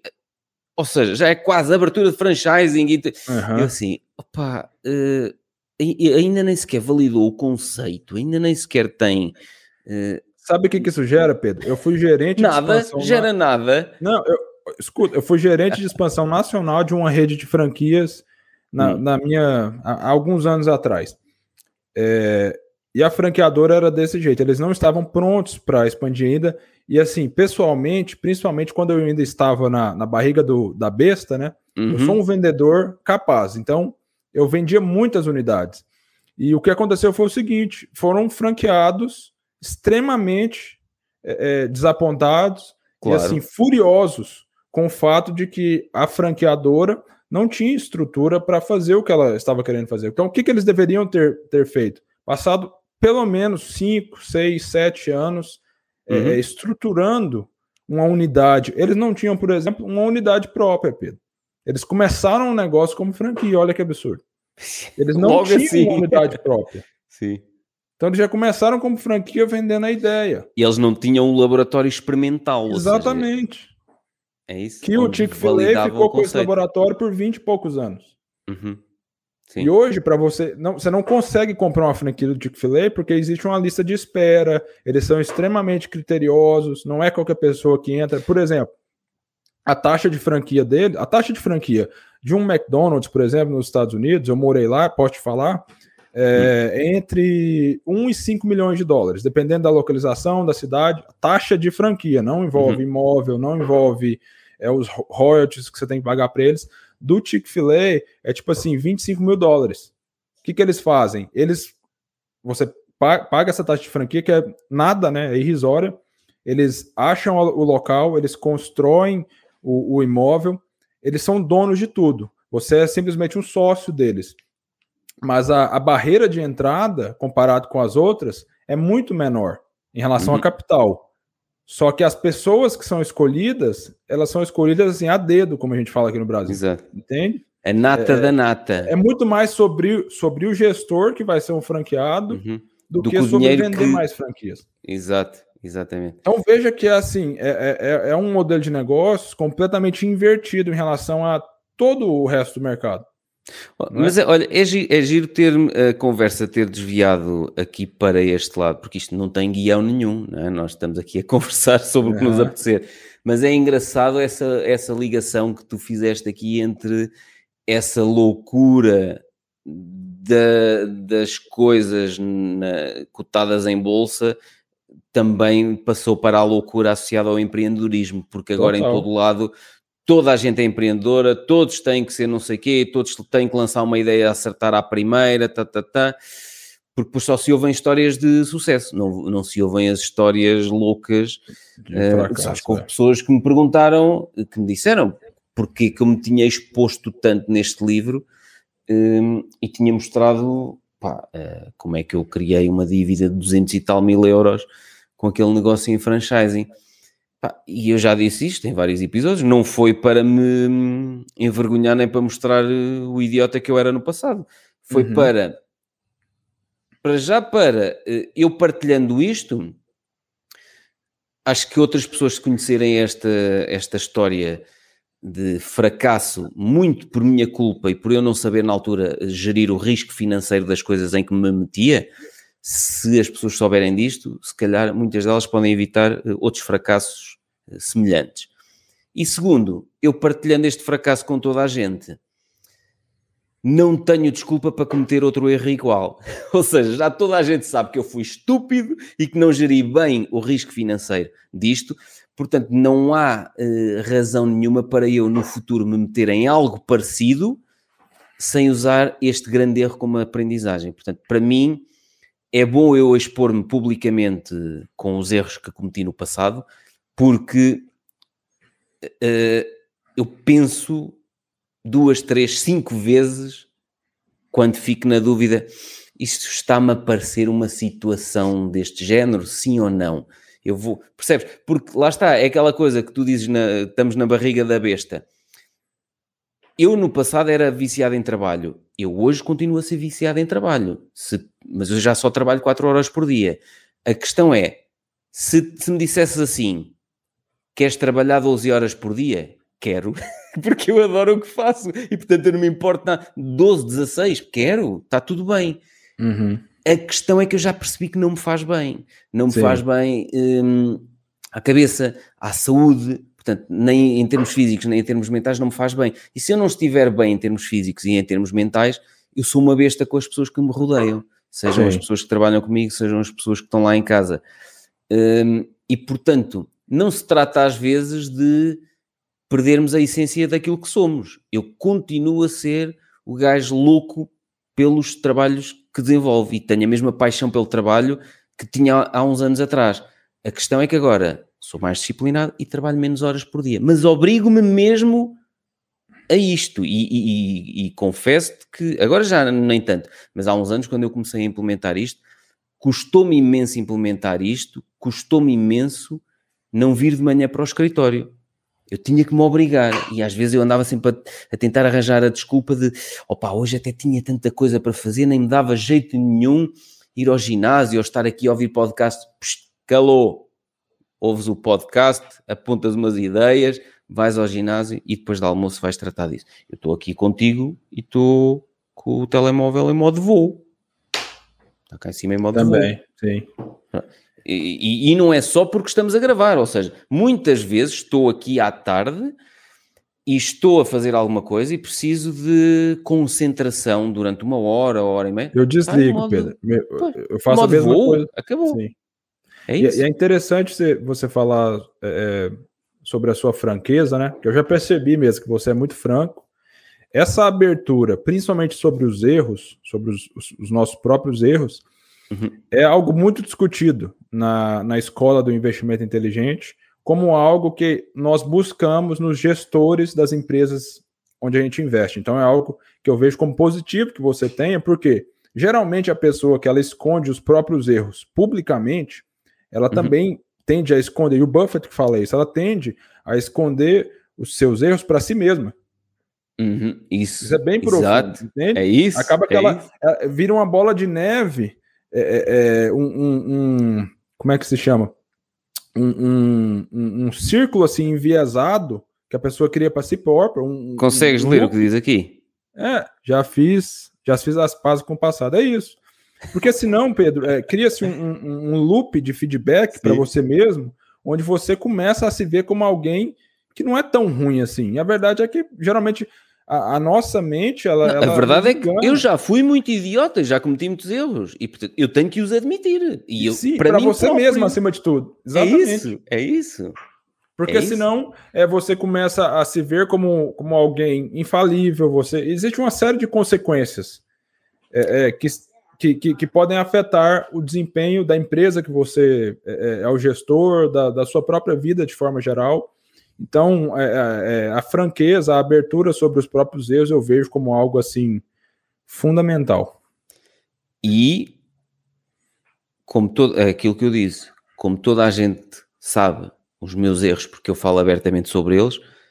Ajuda as outras pessoas, né? Ajuda outras pessoas e ajuda-me a mim eu já interiorizei aquilo, já percebi que fui um idiota e não sei o quê, já me ajuda a não seguir determinados ou a evitar determinados caminhos Sim. no futuro e ajuda-me a ter sempre ali aquele, aquele alerta de calma, porque parece que estás aí por aquele caminho, não sei o quê. E como toda a gente sabe, publicamente eu admiti os erros que cometi, só se fosse muito estúpido é que ia cometer erros que daqui a dias vou ter que admitir outra vez publicamente. Que Acho que essa é a parte principal, você saber que você vai ter que admitir de novo, é isso, né? É isso, não, não, não vou cometê-los porque não vou, é. porque eu depois já sei que eu vou falar sobre isso, não é? Porque eu Sim. falo sobre tudo. Hum, para mim ajuda-me muito, opa, psicologicamente libertou-me de muito, muitos demónios. Ou seja, Sim muita coisa que estava aqui dentro e que, epá, que eu me culpei porque é que eu fiz isto, porque é que eu envolvi os meus pais, porque é que envolvi a minha irmã e a minha namorada e não sei o quê. Eu, ao escrever sobre isto no livro, ao, ao partilhar sobre isto nos episódios, olha, saíram todos os demónios. Portanto, agora já estou do outro lado. A verdade, a verdade, Pedro, como, como muita gente diz né, nesse meio, né, é, pessoas respeitadas, é que no, no mundo do, dos negócios, que é o mesmo mundo dos investimentos, é você contra você. Então, esses jogos, dominar esses jogos psicológicos, esses demônios psicológicos uhum. que você mencionou, é fundamental. Sim. E começa por identificar eles, né? Porque tem, tem pessoas que têm um problema, têm dificuldade muito grande em, em se ver como alguém é, é, falível, né? Então. E imbecil. E portanto, Isso. eu fui imbecil. Pronto. E de vez em quando ainda sou imbecil, atenção. Ainda há muitas coisas que eu vou fazendo e que depois digo. Ah, Mas são imbecilidades novas, né, Pedro? Novas, novas exatamente.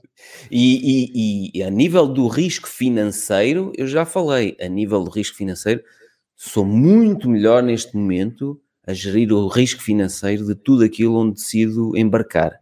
Uh, tenho muitas propostas para ser parceiro em determinados negócios e recuso-os quase todos porque não passam o, o, os meus critérios muito apertados atuais ao nível do risco financeiro. E eu prometi a mim mesmo e à minha família que nunca mais ia colocá-los em risco. E portanto, se me coloca financeiramente em risco, eu digo assim: não. Então prefiro que seja mais lento, com capitais próprios, como eu disse anteriormente, ou prefiro não embarcar nessa ideia e olha, sucesso, eu até te ajudo, troco umas ideias contigo e não sei o quê, mas eu não quero embarcar nesse barco contigo, eu prefiro perder grandes oportunidades do que pôr-me a jeito de financeiramente uh, rebentar-me a mim e à minha família.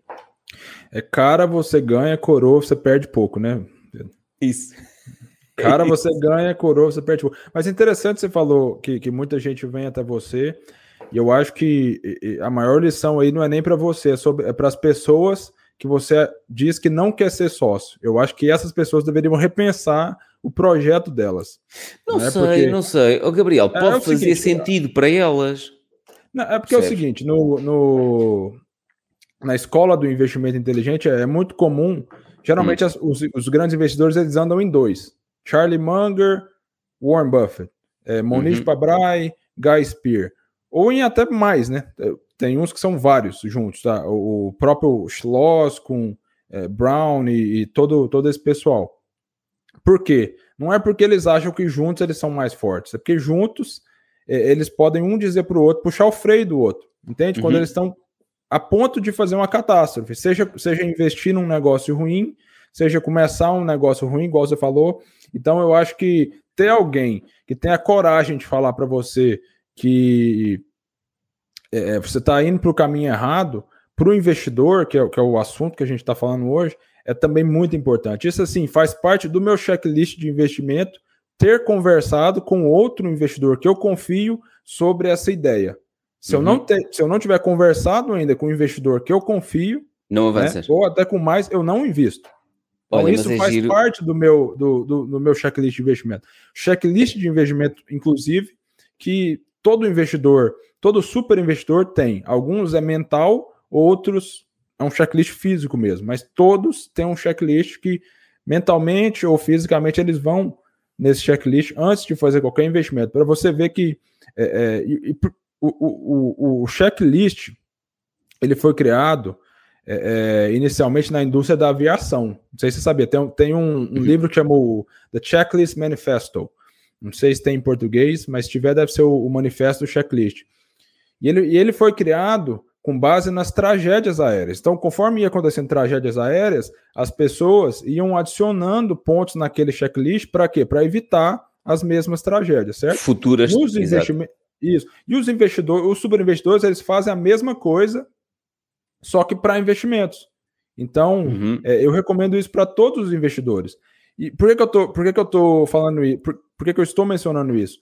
conversar com outro, não conversar com outro investidor é uma das causas principais das grandes tragédias nos investimentos. Eu, eu sou um grande estudante assim de, de grandes investidores ao longo da história, com, com dados auditados sobre, sobre seus investimentos. Nos Estados Unidos é muito fácil, né? Você tem o, o 13F lá, que tem toda a informação histórica sobre as carteiras dos grandes investidores. E a causa, eu, eu diria assim, a causa número dois das grandes catástrofes é não discutir essa ideia, a sua ideia de investimento com outros investidores que você conhece e que talvez até conhecem aquela empresa mais do que você. A causa número um sendo aquele, aquele, aquela ideia de investimento não está dentro do seu círculo de competência, ou seja, você não conhece profundamente aquela empresa, uhum. você, não, você não consegue dizer quais são os principais competidores, você não consegue dizer por que, que ela é a, a, a melhor empresa entre esses competidores, você não consegue explicar para uma criança de 5 anos por que, que essa é uma boa empresa. Então, é, é, essa é a causa número um. Causa número dois é justamente o que você falou agora. É não conversar com uma pessoa, não ter alguém para te falar, olha, é, é, vai lá, mas eu não, não, não, vou com você, não. Sim. Basicamente, o que mas... você está falando é que você não, você não acha um bom investimento. É, mas, mas, mas nas duas situações, é giro que estás a falar nisso, porque eu tenho, já falei noutros episódios, que o meu amigo Ricardo Matias, eh, ele eu faço muitas vezes. Olha, ele tinha-me ligado antes do episódio, antes de começar a gravar este episódio contigo, e eu mandei-lhe uma mensagem: vou gravar episódios, depois ligo-te. Um, eu falo com ele todos os dias ao, ao telefone, todos os dias, uhum. e ele liga-me sempre. E às vezes. Munger, né? Há aqui uma ecopista uh, próxima da cidade onde nós vivemos, tem para aí 60 km de extensão, e, e, então vamos caminhar e conversar. E, e ele só tem que me dizer coisas tão simples. Olha, neste, neste jantar, o jantar foi outra, outra das coisas. Reunirmos ali as pessoas que estão no Telegram do meu grupo do curso Investir na Bolsa, reunirmos pessoas que estão na mesma linha condutora para conversar. E eu contei lá no jantar que o Ricardo Matias, esse meu amigo, houve uma altura que me ligou e eu atendi. Então, e ele disse: uh, preciso de falar. E eu, já vou ter. Ele só precisa dizer isto? Preciso de falar e já vou ter. E o preciso de falar é, ele teve uma ideia de negócio ou uma, uma coisa que quer afinar. Ele também investe em empresas cotadas na Bolsa, mas neste caso específico era uma coisa que ele queria afinar numa das empresas que ele tem, eh, privada. Ele tem três empresas privadas.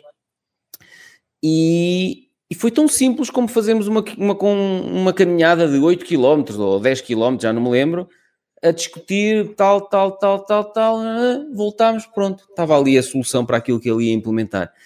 E esta, este quase um mini grupo de mastermind de pessoas que nos percebem eh, e pessoas que estão na mesma linha condutora, para mim é, é, muito importante. Com o Ricardo Matias eu faço isto, os membros do meu curso online fazemos entre todos num grupo privado exclusivo que temos no Telegram e estes jantares que começámos agora a fazer, se calhar vamos fazer um ou dois destes jantares por ano, Sim. porque isto é muito importante, porque às vezes não temos com quem falar uh, estas coisas, não temos outras pessoas que nos digam abertamente, tipo, está calado porque o que tu estás a dizer é, é estúpido. É, é que precisamos é, é, é, importante fazer um disclaimer, Pedro, que é importante que essas pessoas sejam pessoas, igual você falou, que estejam na mesma caminhada. Sim. A pior exatamente. coisa que você faz é falar para uma pessoa que não esteja nessa caminhada. Aí, não, porque isso não interessa. não, não interessa e não entende. A opini... Não. A, a, o, o, conselho que ela vai te dar é um conselho que geralmente não vem de experiência, vem de uma uhum. assunção, vem de, uma, de um pensamento que ela tem que não é comprovado. Então é melhor Sim. que seja alguém que ou já tem experiência fazendo a mesma coisa ou que esteja começando naquela caminhada, porque senão Olha, é, que, você, nos, você tem que, o, efeito oposto, se for uma pessoa. Sim, uma pessoa que nos complementa. Eu estou a pensar, por exemplo, este meu amigo Ricardo Matias, ele, hum, é, ele é designer e o web designer. Uh, uhum. Ele tem uma empresa de comunicação que, que é uh, Volúpio. O site, este, este é o site dele, ricardomatias.pt.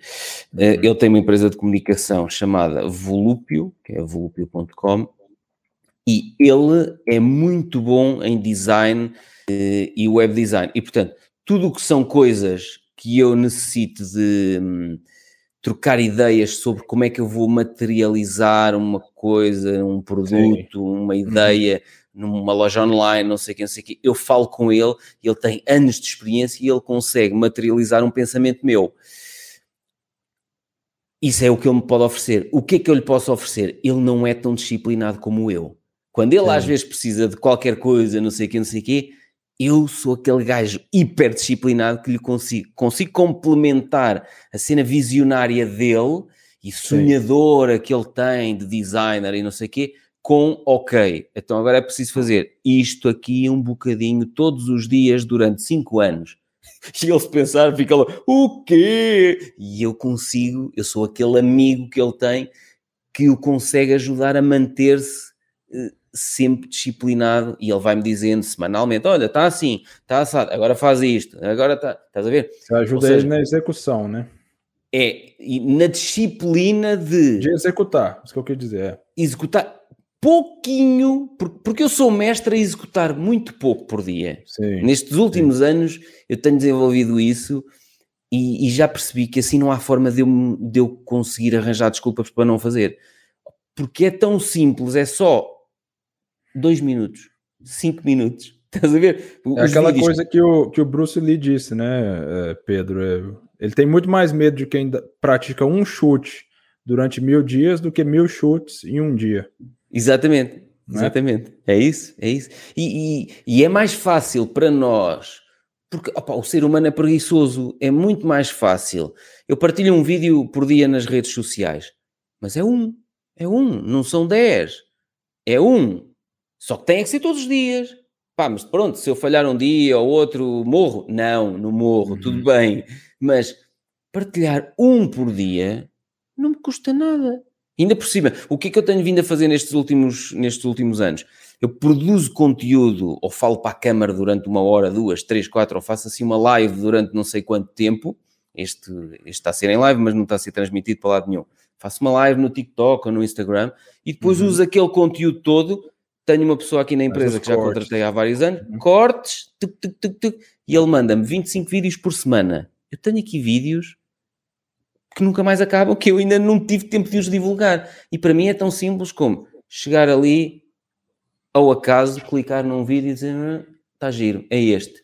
Pumba, passo para o telemóvel, o celular, né? como vocês dizem, celular, uh, carrego Instagram, TikTok, YouTube, LinkedIn, Facebook. Está feito. Quanto demorei? 5, 6 minutos a carregar para essas todas. É aquela, é aquela estratégia do, do Gary Vaynerchuk, né? De ter o, o conteúdo pilar, que é a sua é, live, é de, vários derivados certos micro, derivados, é, é. é. Eu aprendi com ele. Ele chama de derivação de conteúdo. Aprendi isso é. com ele. É. E é brutal porque Opa, ainda no sábado fizemos o jantar, no domingo vim para aqui, eh, meti os, os, os vídeos a, a, carregar para o nosso servidor, porque o Alexandre, que me fatia os vídeos, que trabalha comigo, está, está a trabalhar à distância. Desde os confinamentos do Covid, ele começou a trabalhar uhum. à, à, distância, adorou trabalhar à distância e nunca mais quis voltar para o escritório. Sim, sim. Mas ele está aqui, ele está aqui a, sei lá, 500 metros do escritório, só que tra trabalha em casa. Uhum. Um, e então carreguei aquilo para o servidor, tipo, Alexandre, já tens aqui. Houve 59.6 gigas de vídeo. Uau. Que eu gravei num jantar. Eu gravei quase 8 horas. Num jantar que tinha, tinha as entradas eram num, numa zona cá fora, tal, tal, tal. Houve, gravei tudo, conversas com pessoas, foi, foram quase 8 horas. Você pode usar para anúncios também, né? Além do redes Posso usar para tudo. Para anúncios. É. Para tudo. Sim, sim. Olha, algumas das conversas que eu tenho ali vou usar para episódios do podcast. Uh, porque foram conversas tão inspiradoras que são interessantes, é, vai ser interessante outras pessoas ouvirem aquilo, percebes? E, e, eu habituei-me a fazer isso, que é, faça o que fizer, ponha a gravar. Pronto. e depois... É, documentar, né? Ele chama de documentar. É, documentar. Documenta. Não crie, documente. É isso Ele mesmo. fala, não crie, documente. É isso mesmo. E eu tenho feito isso há vários anos e só agora há pouco tempo é que o Alexandre me disse assim: Pedro, quando é que vais fazer mais umas lives? Estou a ficar sem material. Pumba, lixou-se que eu fiz o jantar, toma lá mais 60 gigas. mas, mas as lives que ele tinha lá foram as lives que eu fiz em 2021 no TikTok. Ou seja, agosto e setembro. Ele Sim. esteve até agora, até julho de 2022, altura em que estamos a gravar este vídeo, ele esteve uhum. quase um ano a fatiar pequenos vídeos de conteúdos maiores que eu tinha produzido há um ano atrás. Sim. Estás a ver? E é brutal. Sim. Ou seja, eu arranjei aqui um método, aprendendo com outros que já fazem, né? nesse caso foi com, com o Gary Vee, o documentar tudo o que eu faço foi um método que veio complementar aquela minha estratégia. Tu queres trabalhar poucas horas por dia? Fiz o que fizeres, grava. Por exemplo, ainda há dias, o meu gestor de projeto, ele queria afinar aqui uns pormenores comigo e não sei o que, não sei o quê. Eu estou a apontar para ali porque ele está do outro lado, está na outra sala. Uhum, uhum. Um, e eu disse, pá, sim senhor, vamos conversar. Tivemos, pá, três horas aqui no meu, gabinete, no meu gabinete a conversar e disse, mas vamos fazer assim, vamos ligar a câmara. Houve, saíram pérolas impressionantes. Depois há coisas que são privadas da empresa, que o Alexandre vai cortar dos vídeos e aquilo não vai ser partilhado publicamente. Igual o Gary Vee, né? Igualzinho. Exatamente, é isso. E eu aprendi com ele. E é brutal, pá. Tu pensares assim, eu tive esta conversa com o Daniel, que é o meu gestor de projeto, durante três horas. Uhum. É ótimo para mim e para ele, porque estivemos a afinar coisas, uhum. mas eu tenho aqui coisas que vão ser úteis para outras pessoas. Então tenho ali conteúdo produzido para o podcast, para o YouTube, para seja o que for, percebes? E assim estou sempre a entregar conteúdo de valor às outras pessoas e eu não estou a fazer mais do que já iria fazer. Eu ia ao jantar e ia, pronto, olha, sim, filmámos sim. tudo. Eu já vinha falar para aqui duas ou três horas com o Daniel, olha, liguei a câmera e filmámos tudo. Da mesma, da mesma seria, seria o, a publicação de conteúdo inteligente, né? A gente tem um investimento inteligente, essa seria a publicação de geração de conteúdo inteligente. É isso, é isso mesmo. É isso. Mas é, pô, é, porque senão você se torna um escravo, né? Hoje em dia é muito fácil você se tornar um escravo. Ficou na mesma, na mesma proporção que democratizou-se a, a, a, a, publicação de mídia, né? Também criou-se uma escravidão muito grande para uhum. algumas pessoas. E essa estratégia eu acho ela fundamental mesmo, porque todos nós, assim, que não que não temos a capacidade ainda de fazer o que eu quero, que é o quê? Viver do, dos meus simplesmente da carteira, uhum. não é? Você, eu, eu tenho essa capacidade, mas eu não tenho na escala que eu quero, né? Eu quero uhum. fazer algo grandioso, mas esse é um sonho pessoal. E até você chegar nesse nível, todos nós, sem exceção, em 2022 a gente precisa de uma presença nas redes sociais. Aí você tem dois caminhos para seguir. Primeiro é de ser um escravo, é tá na, na barriga da besta, mas nesse Exato. contexto.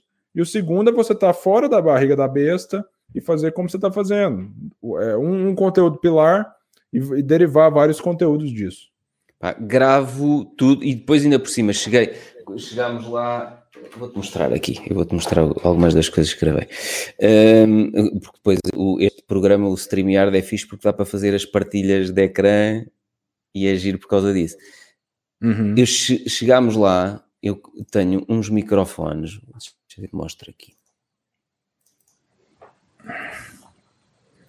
Vou partilhar aqui isto. Olha, este usa, olha, eu tenho aqui excertos TikTok. Isto são as pastas que o, que o Alexandre me vai mandando todas as semanas com vídeos que eu ainda não partilhei. E ele depois tem uhum. coisas, eh, ele dá nomes assim às pastas. O Senhor dos Pastéis. O... Pronto, ele, ele gosta de, de, de, brincar. E então, olha, isto foi o que eu gravei na, no jantar. 62 vídeos.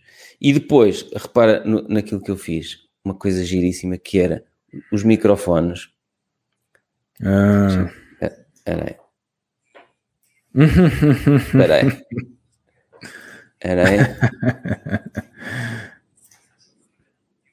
Então o que é que aconteceu? Olha, eu tenho os microfones sem fios, uh, que é para prender aqui na t-shirt normalmente. Opa, só que como eram, eram tantas pessoas, uh, olha, este é o Vitor Dordran, uh, não sei se conheces, ele é brasileiro também e ele é especialista em marketing digital. Foi ele que me hum. ajudou em montes de estratégias, foi ele que me empurrou para o TikTok. Uhum. Um, e então o que é que aconteceu? Em vez de eu andar um a um a pegar no, no microfone sem fio e a espetar na, na t-shirt, é pá, estávamos no restaurante, peguei num garfo e então ficou giríssimo porque as pessoas, eu estou a fazer entrevistas, uma espécie de entrevista, olha aqui, a cada um deles e eles estão a falar para o garfo. Estás a ver? Muito engraçado. E, é, e depois, como isto é feito de forma assim tão relaxada, hum, acabam por aparecer ideias que tu dizes assim: se eu tivesse feito isto para um conteúdo pensado, estruturado, sim, sim. Quê, nunca saía assim, não ias espetar o microfone num garfo, não é? Ias pensar, opá, se calhar vou levar uns tripés com uns microfones, não sei o quê. Não, eu cheguei lá e pensei, agora estou tramado, meu, vou andar a pôr e a tirar pufa, garfo. Eu, eu já li isso em algum lugar, mas são nos momentos assim mais mais relaxados, parece que a criatividade humana ela mais, Epa, ela é mais aflorece. Por exemplo, quando a gente está no banho, quando a gente está no trânsito, sim, né? Sim. Que, ah, bom, se não tiver trânsito, né? Mas se estiver dirigindo, sim. É, então geralmente são os momentos que a gente tem grandes ideias. Não, e depois há coisas, sim, eu no banho é aí que eu tenho as ideias, no banho e sim. na sauna, uh, mas há coisas que eu depois faço e por gravar assim, às vezes, por exemplo, faço episódios sozinho, só a, olhar para a câmera e a uhum. refletir. E há tempos gravei um episódio do podcast, deixa-me ver se me lembro qual é que era. Ah, era, era como é que eu faço os. Qual é que é a minha estratégia de, desde pensar a ideia, criar as primeiras coisas e depois ir partilhando uh, cada uma das coisas? Olha, é isto aqui, era este episódio aqui do, do podcast. Assim não te conseguirão ignorar durante 10 anos. Era este, o episódio 42. E então, eu já não me lembrava, pá, já tinha gravado aquilo. Eu depois tenho episódios que já gravei há não sei quanto tempo. Aquilo uhum. saiu e alguém no YouTube deixou-me lá um comentário: espetáculo! Até tivemos direito a música e tudo. E eu assim, eu toquei. E eu já nem me lembrava. Ou seja, eu depois, para dar um exemplo de criação, eu, eu, eu vou-te mostrar aqui. Não sei se já viste noutros vídeos. Eu tenho aqui as minhas guitarras. Já, vi. já viste uh -huh. noutros vídeos? Pronto. E então, alguns naquele episódio, eu para dar um exemplo de começo pequenino e vou juntando peças e não sei o quê, mostrei uma composição musical desde uma nota, duas e os outros dedos ali à volta e não sei o quê. Mas eu já nem me lembrava. Aquilo foi no âmbito do que eu estava a partilhar, saiu aquilo. Ou seja, se eu tivesse feito aquilo pensado, não sairia. Se calhar não ia tocar guitarra no episódio. É. E, mas foi giro. Eu próprio, não sei quanto tempo depois, já nem me lembrava que eu tinha tocado guitarra no, no episódio. Percebes? Eu já participei de alguns eventos é, semi, semi, é, semelhantes a esse, esse Mastermind, uhum. nesse formato, né, e realmente a geração de ideia. Bom, depende, né? depende da organização, depende de quem está organizando, mas se for como você fez, realmente é, é surgem grandes ideias ali, grandes, grandes, grandes conversas, grandes insights, eu diria. É, eu ali o que comecei por fazer para evitar que cada uma das pessoas ficasse ali a um canto, só junto de uma ou duas pessoas que conhecia, eu fui fazendo isto, fui atrás das pessoas com a câmara e fui perguntando: Olha, tu, quem és tu? O que é que fazes? Que era para os outros olharem e dizer: Médico dentista? Olha, mas aquele tem uma empresa que vende produtos para médicos dentistas. Ou seja, este efeito networking, cada um saber o que é que o outro faz, para depois começarem, olha, deixem-me falar com ele, deixem-me falar, este foi futebolista, o quê? Deixem-me falar, estás a ver? Um, e para desbloquear, no início o que eu fiz foi isso, foi, no início, eu andei às 8 horas a fazer isso, mas, mas foi isso que eu ia... Então não, não tinha estrutura assim de sentar, era, era você rodando e eles conversando entre si. Era, e como, quando, e como começámos, quando foi giro porque já me tinham dito uh, era interessante fazeres um evento em que tivesse palestra, uh, tá, tá, tá, tá. Então, conclusão, uhum. Eu experimentei uhum. este que era, uh, deixa eu ver se te partilho aqui outro vídeo para tu veres o espaço. Espera aí que eu vou partilhar aqui o ecrã, só para tu veres. Aquilo, este, o restaurante tinha um espaço cá fora um, que era, tinha umas aberturas, mas nós podíamos estar cá fora, foi onde fizemos as entradas, depois jantámos lá dentro do restaurante e viemos para a sobremesa cá fora. Então foi brutal, porque este espacinho, aqui ainda, ainda estava o pessoal só a começar a chegar, este espacinho foi porreiro porque as pessoas começaram a falar aqui, quando eu queria fazer uhum. uma conversa privada com algum, tinha aqui estas duas cadeirinhas e sentava-me nestas cadeiras, Sim. e depois uh, começaram a criar-se cadeiras ali à volta. Vou-te mostrar como é que foi depois o episódio lá dentro. Olha, lá dentro, uhum. um espacinho onde as pessoas estavam assim, mas não foi só uh, espaço de restaurante. Ou seja, se só tivesse espaço de restaurante, eu acho que as pessoas só iam falar com a pessoa que está à frente e a pessoa que está ao lado. Como sim, tínhamos o espaço sim. cá fora para as sim. entradas, aquilo criou uhum. ali uma dinâmica especial. Depois, passado um bocado, então vamos jantar. Sim. Passado um bocado, acabámos de jantar. Vamos lá para fora. As bebidas, o... E como não teve palestra associada, acho que foi ótimo, porque às vezes nesses, nestes eventos tentamos misturar coisas a mais. Juntamos uhum palestra, com jantar, com não sei quê, e não damos espaço na agenda, tempo para as pessoas falarem umas com as outras. Sim, elas ficam presas meio... na cadeira ali, né? É isso, é isso. E então só falas com, a, com quem está à tua frente e ao teu lado. Sim, é. E o, o, o grande insight que eu tirei deste evento foi que ele correu muito bem, porque uh, eu, eu cheguei lá, eram quatro e meia da tarde, e o jantar era às sete e meia da noite. Eu saí de lá, eram duas e pouco da manhã. Ou seja, das quatro e meia da tarde até às duas da manhã, estivemos a conversar uns com os outros. Uau. A agenda era essa, que era... Sim. Só está definido que o jantar é às 19h33. Porquê, porquê 33? Porque eu já tinha partilhado num podcast que eu janto mais ou menos sempre a essa hora, 19h33, e até eles disseram, não, não, o jantar tem que ser servido à hora que o Pedro janta, que é 19h33. E foi, foi mesmo, começaram às 19h33. A única coisa que nós sabíamos é que havia o jantar às 19h33. Eu ia chegar mais ou menos a meio da tarde e depois aquilo era, olha, era até à hora que fosse. Sim. Ah, o espaço era espetacular e era propício para esta conversa. É, essa liberdade é muito importante, realmente. É, Quando... Porque eu já senti em conferências que não tive tempo para respirar e falar com pessoas com quem eu gostaria de falar. Que é o objetivo, né? Que é o objetivo, exatamente. É. Mas se eu o fizesse em determinadas conferências, ia perder a sessão, ia perder a, a, a não é? Uhum. a apresentação deste ou daquele. Sim. E depois, quando acaba a apresentação, pronto, olha, agora já vai tudo embora. Oh, então, mas agora é que era fixe eu ter tempo para falar com as pessoas. Uhum. e pronto, e já estamos aqui a delirar. Mas pronto, nós Quando... podemos falar do que quisermos, não é? Quando que vai ser o próximo, Pedro? Opa, não sei. Eh, o pessoal estava lá a dizer hum, que já devíamos marcar o próximo, devia ser daqui a seis meses. Não sei se vamos começar a fazer um ou dois por ano. Entendi. Uh, este foi no norte do país, se calhar o próximo vamos fazê-lo no sul do país. Uhum. Uh, mas pelo menos um por ano temos que fazer. Temos, porque queria, hum, apesar do grupo no Telegram ser muito dinâmico e eles responderem todos uns aos outros. Hum, foi giro porque criou-se um, um, o grupo privado do, dos membros do meu curso online, Investir na Bolsa. Uhum.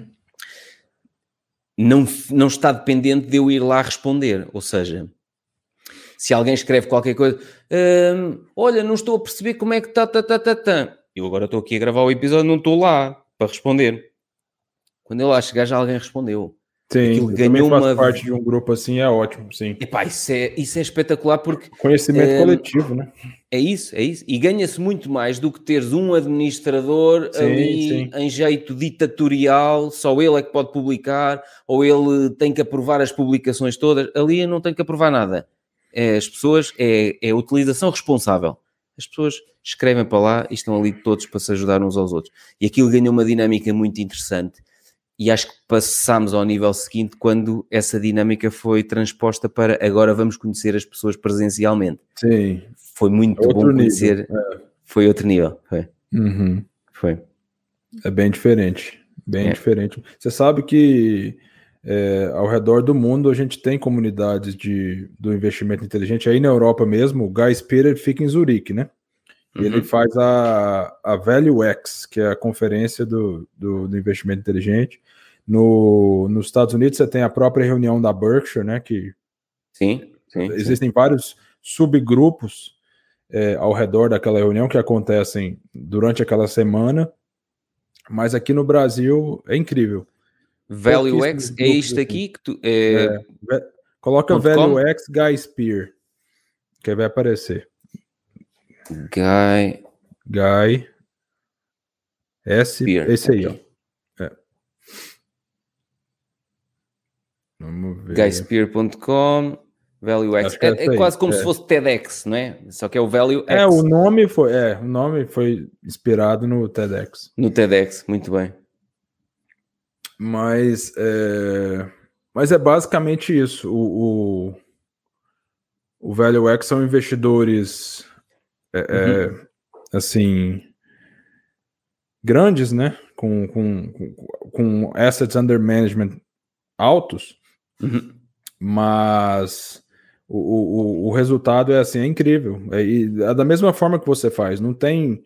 Você tem algumas palestras, mas também tem aquele momento dos jantares, dos almoços, né? De, de oportunidades que as pessoas se conheçam e, e desenvolvam ali seja ideias que podem levar o negócio delas para o próximo nível, seja conexões com uhum, parceiros, isso, clientes. Isso, é, é isso, é isso. É, é, e é, justamente isso que, que daqui a um tempo eu também gostaria de fazer aqui no Brasil. Quem sabe a gente pode até se conectar, eu visitar um dos seus eventos para a gente uhum. Eu ir aprendendo, né? Porque igual, igual, igual a gente estava conversando, eu não quero começar a fazer algo que eu não domino ainda, mas, mas vamos ver. Quem sabe a gente cria uma, uma comunidade dessa, igual você tem, igual o Guy tem, uhum. para ajudar os brasileiros também. Sim, sim, sim. Sim, e, e, é, e é ir experimentando. ou seja, para mim fez muito sentido fazer este jantar despreocupado. Uhum. E, e, houve uma pessoa que me perguntou: olha, a pessoa que, que, que com quem eu fui, de boleia, fui no carro dele, eh, ele disse-me: Então, mas nós estamos a sair às duas e meia de casa para um jantar que é às sete e meia e é aqui a 150 quilómetros. E eu expliquei-lhe: oh Bruno, o que eu quero fazer é eu quero estar lá para receber as pessoas uma a uma. À medida Sim. que elas forem chegando, eu quero falar uma por uma. E quero que elas depois se apresentem para elas irem começando a falar com as outras. E hum, acho que foi ele depois disse-me: Olha, o evento superou as minhas expectativas. Porque lá está, porque as pessoas estão habituadas a ir a uma conferência. E eu ali pensei: não há conferência nenhuma. E até te posso dizer que foi um jantar de investidores em que praticamente não se falou de investimentos na bolsa. Falou-se tudo e mais alguma coisa da vida, de, dos, do que é que fazemos, de pá, quase não se falou em investimentos na bolsa. Você sabe, que, você sabe que estudando a biografia, tem a biografia do Buffett aqui atrás de uhum. mim, inclusive, bem aqui assim, ó. Deixa eu mexer o microfone aqui, você tá vendo lá? Espera aí que eu... Sim. Aqui assim. Sim, sim, sim, ver, estou a ver, sim. É, eu, sou, eu gosto muito de ler a biografia desse pessoal. E o que eles estão realmente preocupados é, é entender como o mundo funciona. Uhum. Em boa parte do tempo, eles também não estão bitolados ali, como a gente diz aqui no Brasil, no, no nos investimentos, entendeu? É claro isso. que no, no, começo da sua carreira, você acabou de começar a investir. Talvez a proporção de coisas sobre investimentos que você está consumindo, até porque você está empolgado com aquilo, seja maior. Claro. Mas conforme os anos vão passando, é, você vê que esse pessoal eles estão muito mais preocupados em ler é, e conversar sobre como o mundo funciona, porque uhum. o que o uhum. investidor ele tem que aprender é pensar. É ele, tem que aprender a pensar e treinar essa capacidade. E pode parecer bobo o que eu estou falando, mas é, é, é, é, muito difícil você conseguir pensar é, é da forma correta, considerando as coisas certas. Uma vez houve uma pessoa difícil. que eu lhe disse algo parecido e ele disse assim: pensar. Olha, para já, eu se pensar só penso em porcarias, diz ele. E e, e ele disse: pá, e alguém tem que fazer alguma coisa neste mundo, não podemos ser todos filósofos. E eu acho que as pessoas, isso é uma desculpa que as pessoas inventam para elas próprias, uhum. um, para, porque acham que os, isso que tu estás a dizer, que é importante pensar, eles pensam que isso é para filósofos, é para uhum. os, para os monges, é, não é? E não tem nada a ver. Mas sabe qual que é o problema, eh, Pedro? É que quando você não pensa, você terceiriza o seu pensamento. Aí você está tomando decisões com base no pensamento de outras Dos pessoas. É isso. E muitas das vezes elas não têm o seu melhor interesse em mente. O problema uhum. é basicamente esse. É, então, tem, a, é, tem a agenda delas, tem os interesses delas. delas claro. É isso. É, é, é, simples assim. E na indústria financeira é isso é, é em esteroides, assim, né? On steroids, né? É. é. dez vezes mais, porque é uma indústria extremamente, assim, eu diria que se corrompeu ao longo dos anos. Aí, aí eu incluo analistas, corretoras, todos os players. E mesmo é, sites de notícias financeiras que fazem manipulação do, do, mercado. Porque é, é, é geralmente é, essas empresas de notícias financeiras, você pode ir no, no, no, no, no, no Investor Relations, né, no, no site delas, uhum. e dar uma olhadinha quem que são os membros do conselho te garanto que tem pessoas de corretoras, te garanto que tem pessoas de grandes bancos de investimento, uhum. entendeu? Que são quem estão por trás das cenas ali. Então, é, é, basicamente, elas querem. É, é, todo, todos esses players, incluindo o que você falou agora, os sites de notícias, o, é, é, os veículos de notícia, né, e tal. Eles querem que tu faças o que eles querem. Isso, e eles são premiados pela atividade, pela hiperatividade do uhum. investidor. Já o investidor, ele é premiado pela sua inatividade. Então Exato. você vê que são que são que são é, é, é forças opostas. Sim. Então, é, é, quanto mais a gente consegue ignorar o pensamento dessas pessoas que são impregnadas com teorias vazias, como por exemplo teoria moderna de portfólio, como teoria do mercado eficiente, como beta, essas coisas assim que nunca enriqueceu Exato. ninguém. Nunca enriqueceu Exato. ninguém. Eu, eu nunca ouvi falar de uma pessoa que enriqueceu por aplicar é, é, a teoria moderna de portfólio, por exemplo, por alocar uhum. o ativo. Começar, você vai na lista da, da, da, dos mais ricos da Forbes, do número 1 até o número 2 mil, a maioria deles tem uma ou duas empresas no máximo, a maioria são uma empresa que os enriqueceu. Mas esse pessoal, eles defendem 365 dias por ano, que o investidor ele tem que começar com a carteira diversificada, ele tem que começar com a alocação de ativos. Uhum. Sendo que isso nunca enriqueceu ninguém. É o que o, é o, que o, o, o Christopher Brown ele defende. Ele, ele faz a pergunta: mesmo com toda a evidência que existe, por que, que ainda existe coisas assim? Psicologia. Então claro, veja que claro. a, a, e, e, conseguir pensar é conseguir dominar a sua psicologia comportamental. A uhum. importância disso é a chave para você ser um investidor que tem o um resultado como todo mundo, o que para muita gente está ok. Esse é um dos motivos que o Christopher Brown é, responde a essa pergunta. Ele diz o seguinte: é, é, para a maioria das pessoas, é melhor você estar tá errado junto com todo mundo do que arriscar estar tá certo sozinho. Para sua autoestima, o downside ele é muito menor, né? Porque se pois todo é. mundo está errado, todo mundo está chateado junto. Mas a pessoa ela não vê que ao arriscar estar sozinha, a estar, estar certa sozinha, o upside para ela é muito maior e elas acabam nunca estando certas. Por quê? Porque uhum. elas estão seguindo o pensamento coletivo. Então, para o investidor, é, é, isso não é uma ideia minha. Se você estuda a escola do investimento, não, não, não, sim, sim, é verdade. É, é, é, é basicamente, é basicamente isso. É, aprender a pensar. O, por que, que a gente está falando isso? Pelo que você disse. Vocês praticamente não conversaram sobre investimentos, mas vocês conversaram sobre como o mundo funciona. Isso uhum. é fundamental. Não é? E, e conversarmos treinar... sobre. Olha, há, há, um episódio que eu vou partilhar de uma conversa que tive com um jogador internacional de um clube uhum. grego, um jogador de futebol, que ele decidiu tomar uma decisão que eu acho brutal e que muita gente não perceberia. Ele decidiu sair de um clube internacional e decidiu vir para um clube em Portugal da segunda divisão. Uhum. Ele e é português. Perce... E ele é português.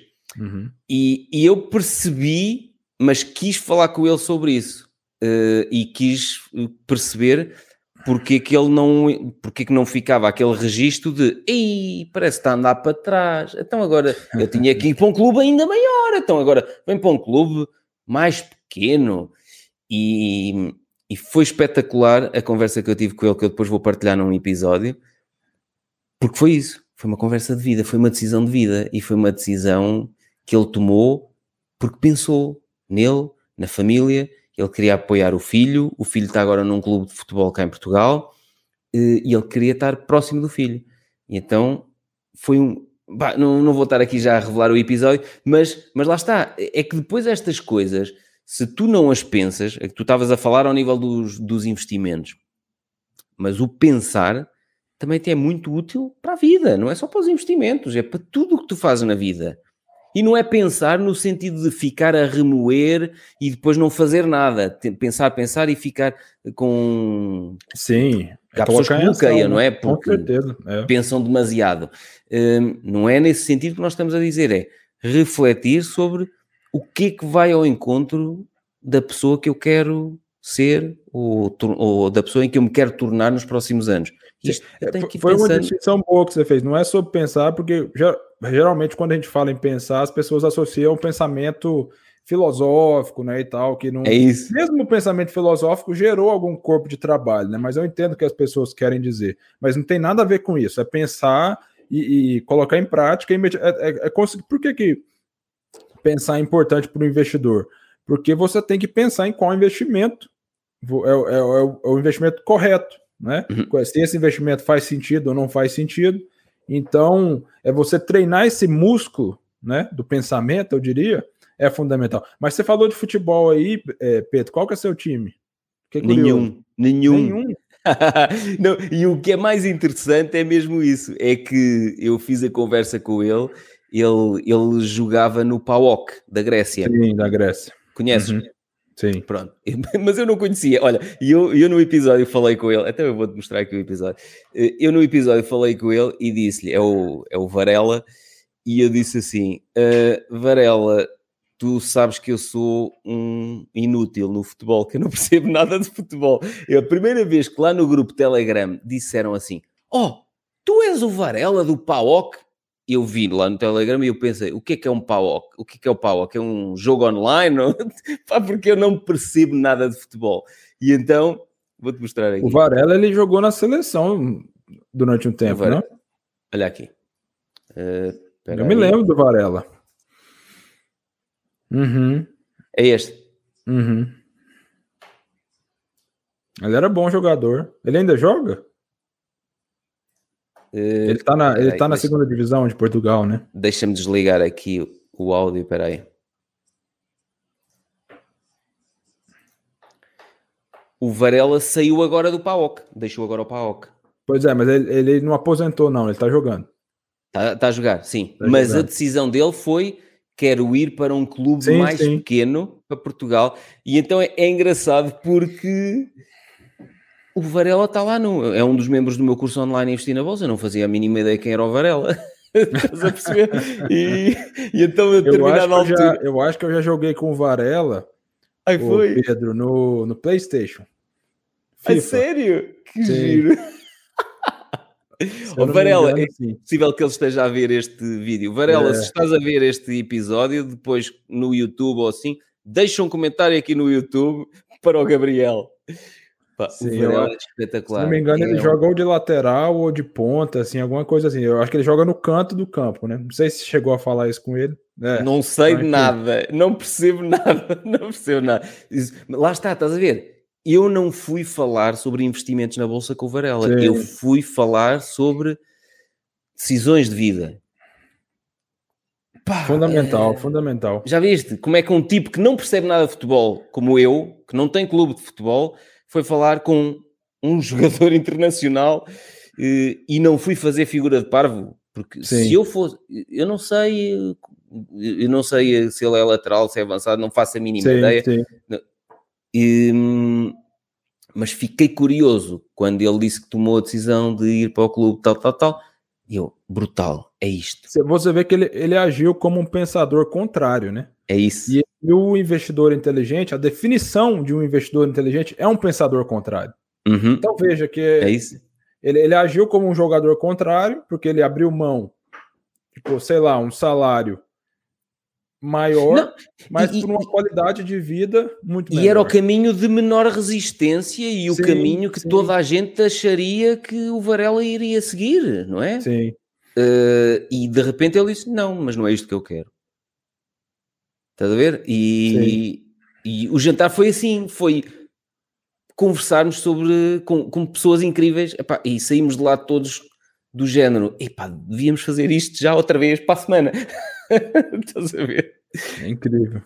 É, Às vezes você este... tem outras pessoas famosas aí no grupo e nem sabe, né? Se calhar, se calhar, sim, sim. Mas já percebi, já percebi que há outras pessoas que, que já estiveram envolvidas em corridas de automóveis, um, depois começam de vez em quando ao sábado, por exemplo, as bolsas estão fechadas ao sábado e eles decidiram criar uma coisa chamada sábados temáticos. Então lá no, no, no Telegram há um sábado temático que é formas de outras formas de rendimento, sem ser trocar horas de trabalho por dinheiro. É pá, uhum. brutal. Olha, foi começaram a falar de produtos digitais, subscrições. Temos lá um, o Ricardo Matias, que vende imagens em bancos de imagens, ou seja, sim, faz fotografias, sim. põe. Uhum. Olha, foi uma, um sábado brutal, bolsas fechadas e o pessoal ali a partilhar experiências e a aprendermos uns com os outros, percebes? Uh, sei lá, carros clássicos. Eu, por exemplo, tenho um, um Ford Taunus de 1978. Uau! Uhum. Começou-se a falar, percebemos que há lá um que tem cinco ou seis clássicos, o outro tem dois clássicos, todos a partilhar e já disseram, qualquer dia temos que fazer um jantar, mas temos que ir com o clássico. Sim. E é giro quando tu vês, nada daquilo tem a ver com investimentos na Bolsa. Sim. E encontras ali um grupo de, de pessoas interessantes que gostam de pensar, de falar sobre a vida, sobre ser feliz parecem coisas. Mas é, um é isso, é, é, eu, eu acredito que essa é a vibe correta mesmo. Uhum. Não é. Lógico que há de se falar sobre investimento, mas a vida é muito mais do que isso, né? E, e, e essas, essas conversas, essas conexões vão ajudar também nos investimentos. Sim, exatamente. Sim. Olha, muito giro. Não, mas sim. Agora fico curioso quando sair o episódio a ver se o Varela comenta lá que já jogou PlayStation é, online. É o jogo online. Joguei, pô. pô é, cresci jogando PlayStation, jogando FIFA, que é uhum. é o, o, o E tu achas que mais... já jogaste online com ele do outro lado do mundo? Não, joguei com ele, assim, é, é, controlando ele. Entende? ah, ah, controlando. Ah, ok. Sim. O teu avatar, o teu boneco era o Varela. Sim, ele estava no time que eu estava controlando, entendeu? Ah, muito bom. Varela, ficas aqui a saber que tinhas eh, e tens um grande fã que até Sim. já te usou como o boneco a controlar uh, no FIFA. Muito bem. Que esporte que você gosta, Pedro? Já que não é futebol. Diz, não percebi, desculpa. Qual esporte que você gosta, já que não é futebol? Eu sou horrível, eu detesto qualquer tipo de atividade. Olha, eu vou-te explicar muito rapidamente. Eu era aquele miúdo que nas aulas de educação física, não sei se é assim que vocês chamavam, Sim, uh, educação no, no liceu, uh, eu não gostava de nada, de nada. Uhum. Nunca gostei, eu tentava esquivar-me sempre a todo tipo de atividade física. Só que depois eu sempre fui magro e ali dos 32, 33 anos para a frente pá, passava muito tempo sentado ou muito tempo a conduzir. Eu sempre gostei de comer muito e comecei Também. a engordar. E portanto, uhum. uh, eu tenho, eu tenho 1,70m uhum. e a determinada altura tinha 82 kg. Um, e portanto, eu neste momento tenho 68 kg. Só para tu imaginares. Portanto, está bem, está bem. Estou bem, estou bem. Tá bem. Mas mas eu só comecei a praticar uh, desporto, só comecei com alguma atividade física por, uh, porque o meu corpo estava com peso a mais. Eu desmaiei de cansaço naqueles três, aquelas três vezes no mesmo mês e foi a minha namorada que me arrastou. Uhum. vais ter que começar a ir ao ginásio. Pronto. Eu comecei com um desafio de corrida, 100 dias consecutivos, foi horrível. Mas, mas partilhava no Facebook dia 1 de 100, dia 2 de 100, que era para me comprometer a não parar. E eu disse: se eu parar neste desafio de 100 dias, eh, volto a começar do dia 1. Pronto, que era mesmo para não, para não parar. E eu tenho um vídeo no meu site eh, em que falo, que até te vou mostrar, para quem estiver a ver o, o vídeo, pode ir aqui ao meu site, silva-santos.com e aqui, canto superior direito. Uh, Deixa-me pôr aqui, procura 100 dias, que eu acho que falo nisto aqui num vídeo. Desafio, está aqui. Começou por ser um desafio de 100 dias, mas mudou tudo. Na altura eu ainda tinha o cabelo comprido. Então eu tenho aqui um vídeo onde mostro, inclusivamente, imagens. Espera aí, vou-te mostrar aqui. Olha aqui. Como é que eu estava. Olha ali. Uau. Eu estava. Parece outra pessoa. outra pessoa. Estava tinham estado a superar. Olha para isto. Outra pessoa, outra pessoa. Já viste? E pá, claro, claro que pá, a determinada altura o corpo começa-te a dar sinais, começas a colapsar, estás a perceber? Sim, sim. E comecei com aqueles 100 dias, foi horrível para os joelhos, para tudo e mais alguma coisa. E depois comecei, a minha namorada disse: pá, tens de começar dois dias por semana no ginásio. Comecei dois dias por semana para me obrigar a trabalhar menos. Ou seja, uhum. vou de manhã, uhum. nesses dois dias, não vou de manhã para o escritório, vou para o ginásio. Eu, eu falo nesse, neste livro aqui, eu falo nisso. Depois subi isso para três dias e a determinada altura subi para todos os dias. Todos os Sim. dias da semana vou de manhã ao ginásio. Há um ou outro dia, às vezes ao fim de semana, até gosto ao sábado, por, por exemplo, vou à tarde. Este sábado não deu por causa do jantar Uhum. Mas há um ou outro dia que, se não for ao sábado ou ao domingo, já não stress, porque já há vários anos que tenho o hábito criado. Agora, se me perguntares, gostas de ginásio? Não. não epá, para mim, continuo a ter aquele registro de eu não gosto de nada porque dói-me os músculos, dói-me tudo. E então, como é que eu consigo estar lá a, a seguir um plano de treino? Tenho podcasts ou tenho uh, um, uma, uhum. uma, playlist com músicas no Spotify a tocar ou estou a ouvir podcasts e então estou a que faço ta, ta, ta, ta, ta. a única coisa que eu descobri depois do ginásio gosto de fazer sauna e eu faço três, três sessões de 20 minutos de sauna sim, é bom mesmo foi a única coisa que eu descobri adoro se há coisa que tu dizes assim és viciado, sou em duas coisas em trabalho e em sauna. Adoro, adoro, adoro, adoro. E então podia não ir ao ginásio e só ir para a sauna, estás a perceber? Uh, só que já percebi que, que a atividade física faz-me muito bem, fez muito bem em termos físicos e continua a fazer-me bem em termos físicos e em termos mentais, opá, pronto, certeza. eu não sou especialista, mas opá, isto tudo mexe muito melhor. Com Penso certeza. melhor, percebes? São é... hábitos, né? São hábitos que contribuem com, com o resultado final.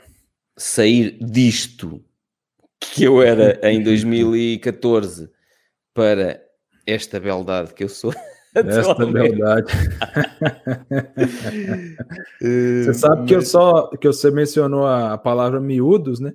Eu só sei o significado que a gente não usa miúdos aqui para o mesmo propósito que, que, que vocês aí em Portugal. Mas eu só sei o significado dessa palavra porque o técnico do meu time de futebol é português. É o Vitor Pereira. Né? Um técnico muito bom. E ele chama os jovens, né, da base de miúdos. Aí Foi. ele ficou famoso aqui por usar miúdos. Então, tudo que ele fala miúdos, eu e, consegui mas, entender mas, o que você falou tem, por isso. Senão, mas miúdos tem algum tem outro significado aí no Brasil? Miúdos seria, por exemplo, as partes internas de um animal. Ah, ou do corpo nós, humano, nós também usamos essa, e também usamos os miúdos do uhum. animal, sim, sim. É. Os miúdos do frango, sim, sim, sim. sim. Isso. sim. Pronto, então vocês usam o quê? Os jovens, jovens as crianças? É, jovens, crianças. Criança, ok. É. Mas ele começou a falar miúdo, agora o país inteiro sabe o que é miúdo, entendeu? Ah, muito bom, muito bom. Muito interessante. o português que lançou a palavra miúdos no Brasil. É. Uhum. Muito bem. Olha, Gabriel, opá, já estamos aqui há quase duas horas. Eh, pois é, passou rápido, né? Sabes que eu, eu herdei isso da minha mãe. Eu falo, falo, falo, falo. Eu, por mim, estou aqui quanto tempo for preciso, ou quanto tempo, daqui a nada, estás tu com, com horas de sair e eu ainda não me calei. Não, pô, estou por, tô por conta. É? Então, mais coisas que queiras discutir? Queres discutir mais alguma coisa ou fechamos aqui o episódio? Ah, me fala um pouco antes da gente terminar. Eu estou curioso para saber sobre os seus investimentos atuais. Não sei se você fala sobre empresas específicas. Eu, eu tento não falar tanto, uhum. é, mas talvez você, você veja de outra forma. Que, que mercados que você está Sim, eu você posso. Tá interessado. Eu vi que você está como o euro agora pela primeira vez em muito tempo, né? Tá, tá abaixo do dólar. Eu vi que você postou uhum. um vídeo sobre isso. O que, que você está tá pensando nesse momento aí? É, o, o que aconteceu foi, o, foi giro que há um ano e tal atrás as pessoas perguntavam, e pá, mas o dólar caiu tanto em relação ao euro, e pá, e eu na altura tinha comprado, uh, depois dos confinamentos do Covid, comprei muitas ações de empresas americanas, e só que o dólar levou um pancadão em relação ao euro brutal. Sim. Só que lá está, aqui também é preciso as pessoas pararem e pensarem o que é que está a acontecer, que é, eu estou, uh, eu na altura necessitei de menos euros para comprar aquelas ações em dólares. Sim. Portanto, o, era preocupante, se eu estivesse a olhar para uma moeda historicamente fraca, ou se estivesse a olhar para uma moeda de um país, pá, não, não, vou dar aqui nomes de, de países, mas países que têm moeda que, que, vale quase nada, mas não é o uhum. caso, estamos a falar do dólar. E portanto, eu há um ano e tal, um ano e meio atrás, tinha partilhado um vídeo que disse: Eu adoro comprar em dólares, porque o dólar está tão fraco em relação ao euro, estava na altura, está tão fraco em relação ao euro, que eu estou a comprar empresas cujos preços das ações estão muito abaixo do seu valor intrínseco Sim. e ainda por cima estou a comprar com o dólar em baixa. Eu Sim. estou a gastar menos euros para comprar isso. Portanto, quando começar a valorizar o preço das ações e quando a divisa valorizar o dólar em relação ao euro, vai ser um duplo ganho. E nas sim. ações que ainda de empresas, nas empresas que pagam dividendos, é um triplo ganho. Ou seja, sim, valorização, sim, divisa e dividendo. E, e é giro que agora estamos naquele ponto em que o pessoal diz: Epa, agora o dólar está muito caro, o que é que eu faço agora? Não é? É, é muito engraçado porque eu posso dizer que eu um, pá, já tinha 900 e tal euros, 1000 e tal euros só de divisa em, em determinadas empresas. Para tu imaginares. Que, é, que é logo que é uma barbaridade só em valorização de moeda. E então, o que é que eu, o que é que eu tentado a fazer? Que eu falei nesse, nesse último vídeo. Como o dólar está muito forte agora, e é possível que continue a, já corrigiu um bocadinho, um, uhum. começou a corrigir um bocadinho hoje, e pá, olhando, se olharmos para as médias móveis, ele tende a corrigir mais um bocadinho. Agora, pode continuar a disparar daqui para cima e ir a máximos históricos, pode. Se isso acontecer, o que é que eu vou fazer? Vou vender as minhas posições todas e vou começar a comprar apenas em euros? Não. Aquilo que eu preciso fazer, que eu tenho estado a fazer, é eu quero a maior margem de segurança. Portanto, se eu antes comprava quando os preços das ações daquelas beldades que eu quero reforçar no meu harém, quando estão, quando estavam mais de 40% abaixo do valor intrínseco, eu agora quero que elas estejam mais de 45, 47, 50% abaixo do valor intrínseco. Não só para ter maior margem de segurança na compra que eu estou a fazer, mas para cautelar isto, que é, eu estou neste momento a pagar mais euros por aquelas ações em dólar. E, portanto, então, ok, é, eu preciso aqui neste Excel que eu tenho partilhado que, que orienta os meus investimentos e que, que eu tenho partilhado com os membros do meu curso online, eu preciso que elas estejam não 40%, mas 45%, 50% abaixo do valor intrínseco. Estás a ver? Uhum. É isso que eu estou a fazer. Uma coisa que eu fiz agora há pouco tempo, eu tenho investimentos na área de, dos semicondutores e eu investi até há pouco tempo numa excelente empresa que é a TSM, uma empresa de Taiwan, uhum que, que, é, que é líder na produção dos semicondutores. Sim, sim. Uma das maiores uh, empresas.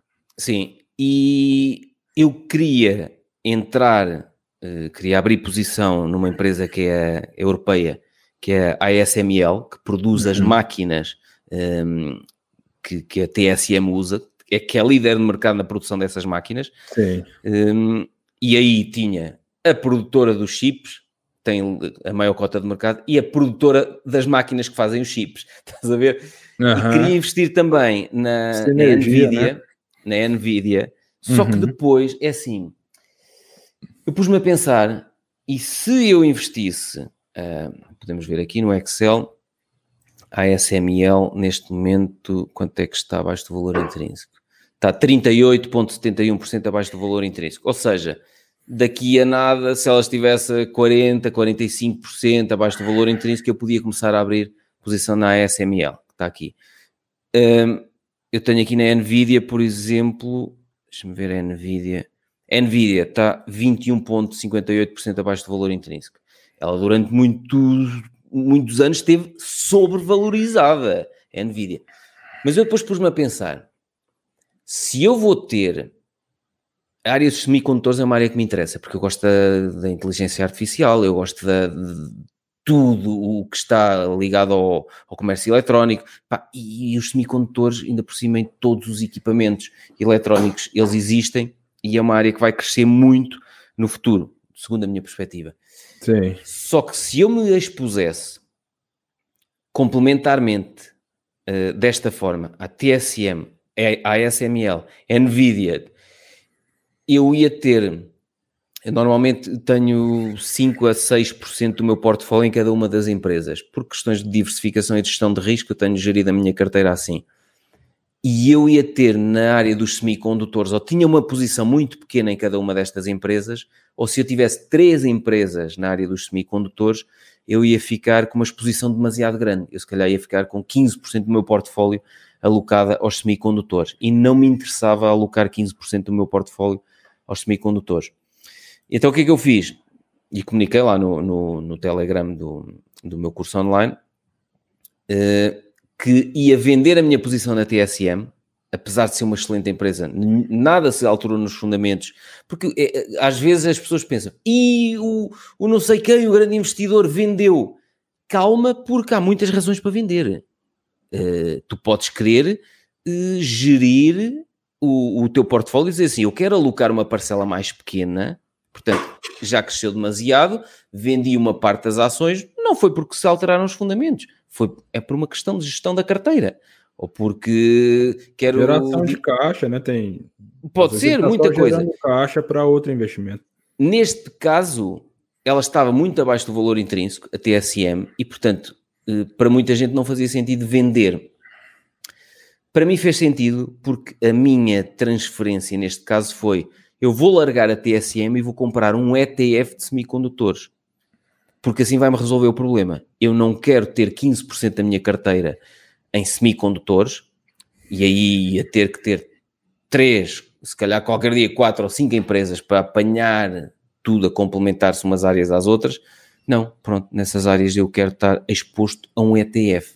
Eu não sou o maior fã de ETFs, eu prefiro investir em, em empresas individuais, mas há determinados setores em que, para mim, lá está, de acordo com o meu perfil de risco e de investidor, faz sentido eu ter um ETF. E então eu passei a investir neste ETF aqui, que é o SMH, que está cotado na bolsa italiana, está cotado também na bolsa americana, mas eu comprei na bolsa italiana para poder comprar em euros. Porquê? Porque nesta fase o dólar está forte em relação ao euro e eu disse assim: vou comprar uhum. um ETF, deixa-me comprar em euros este ETF. Uhum. E as outras posições todas, vou vender para comprar em euros? Não, vou comprar com maior desconto face ao valor intrínseco. Uhum. Gosto muito mais de investir em empresas individuais, mas, por exemplo, nas energias renováveis, eu tenho uma empresa de consultoria ambiental, não é? desde 2009. Eu conheço, uhum. nós fazemos estudos de impacto ambiental para parques eólicos, centrais solares fotovoltaicas, projetos de energias renováveis há muitos anos. Eu percebo o mercado das energias renováveis e eu vi o, o que tem acontecido às empresas de energias renováveis. Não há uma empresa que seja líder de mercado. Não há uma empresa que tenha assim um, um moat tão imbatível. Não, não é? É, é, é, eu acho que a, a métrica principal para constatar isso é o capex, né? Que elas ainda isso. precisam. Exatamente, e tem um Se, capex a empresa, que, a empresa que tem um moat, a empresa que tem uma barreira competitiva, uma barreira econômica, geralmente o capex dela é mínimo. Isso, não precisa exatamente. mais ficar construindo fábrica, não precisa mais ficar construindo parque eólico, então, Exatamente. particularmente, eu, eu, eu não gosto por isso, né? Mas. É isso, é, é isso. É isso é porque correta. depois esse CAPEX traz de estruturas de dívida muito Sim. más, que eu Sim. detesto, percebes? E, e então eu olho e digo assim: não, mas o setor das energias renováveis é um setor que vai crescer no futuro? É, eu gostava de estar exposto Gostava, eu tenho, acho que é 1,5% do meu portfólio. Eu acho que seria a eh, mesma coisa, Pedro, de você, é, da gente ter investido, por exemplo, nas primeiras elétricas, né? Uhum, né? Há 100 é. anos atrás, sei lá, 200 anos atrás.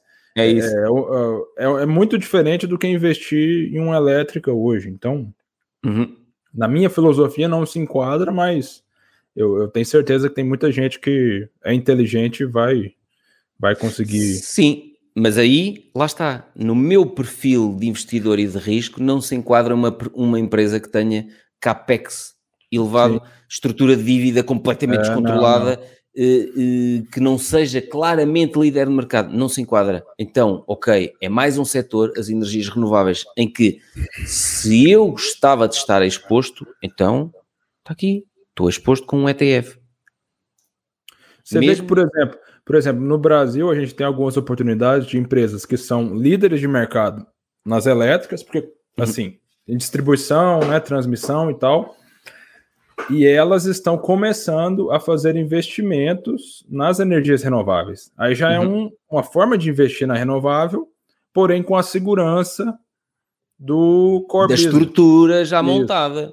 Claro. Entendeu? Isso mesmo. Claro, é, claro. Então elas claro. são as melhores pagadoras de dividendos do Brasil são empresas de são elétricas. Uhum. Então existe oportunidade dentro dessas empresas extremamente consolidadas com concessões de anos e anos e anos, algumas uhum. décadas, com, ou seja, com fluxo de caixa garantido, é, que estão começando a fazer essa não é transição, mas investimento. Estão investindo em, em energia eólica então, são oportunidades. Então, veja que, é, é, de novo, existem boas empresas e existem bons investimentos. A gente uhum. tem que considerar muito mais coisa do que normalmente as pessoas consideram. E existem boas oportunidades, às vezes, de investir no que você quer, porque tem gente que talvez seja.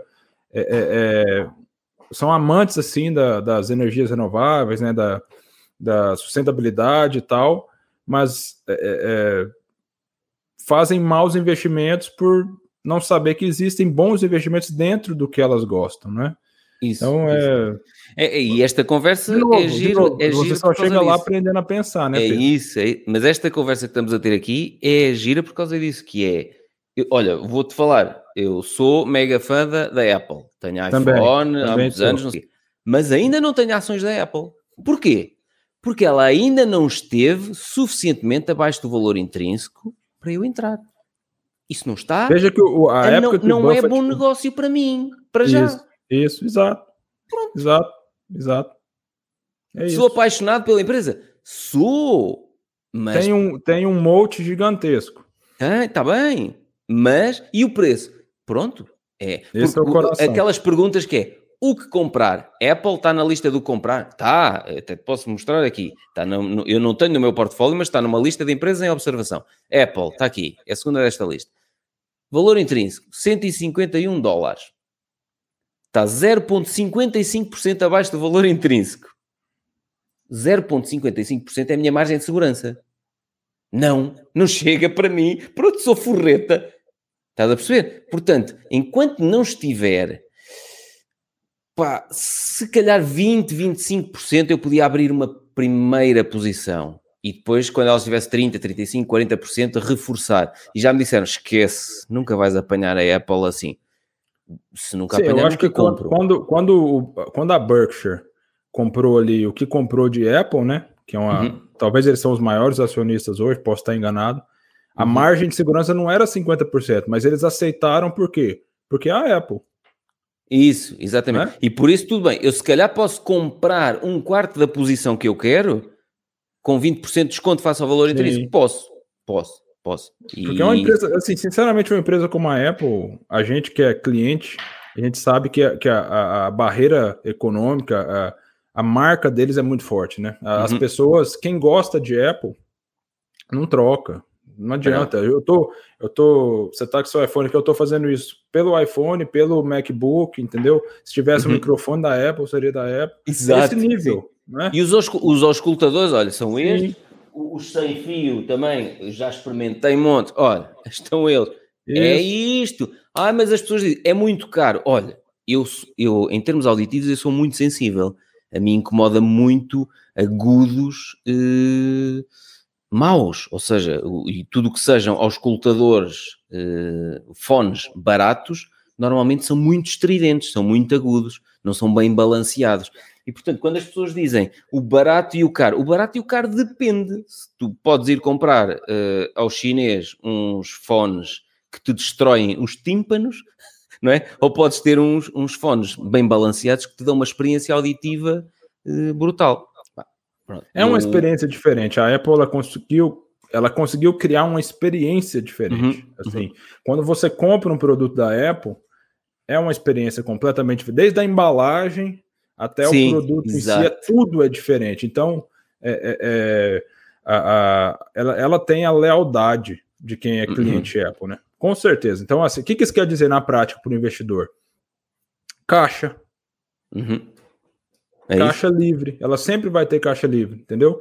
Porque ela não o custo de aquisição de cliente da Apple com certeza é muito menor do que uma empresa que está começando agora. Uhum. Entende? Claro. Custo claro. de aquisição de cliente, a única coisa que ela precisa faz, falar é: ó, dia tal a gente vai ter o evento de lançamento do novo iPhone. Acabou. Pum! é, o que ela faz é isso, entendeu? Você vai no Instagram da Apple, são basicamente fotos tiradas de iPhone enviadas por clientes. Uhum. Né?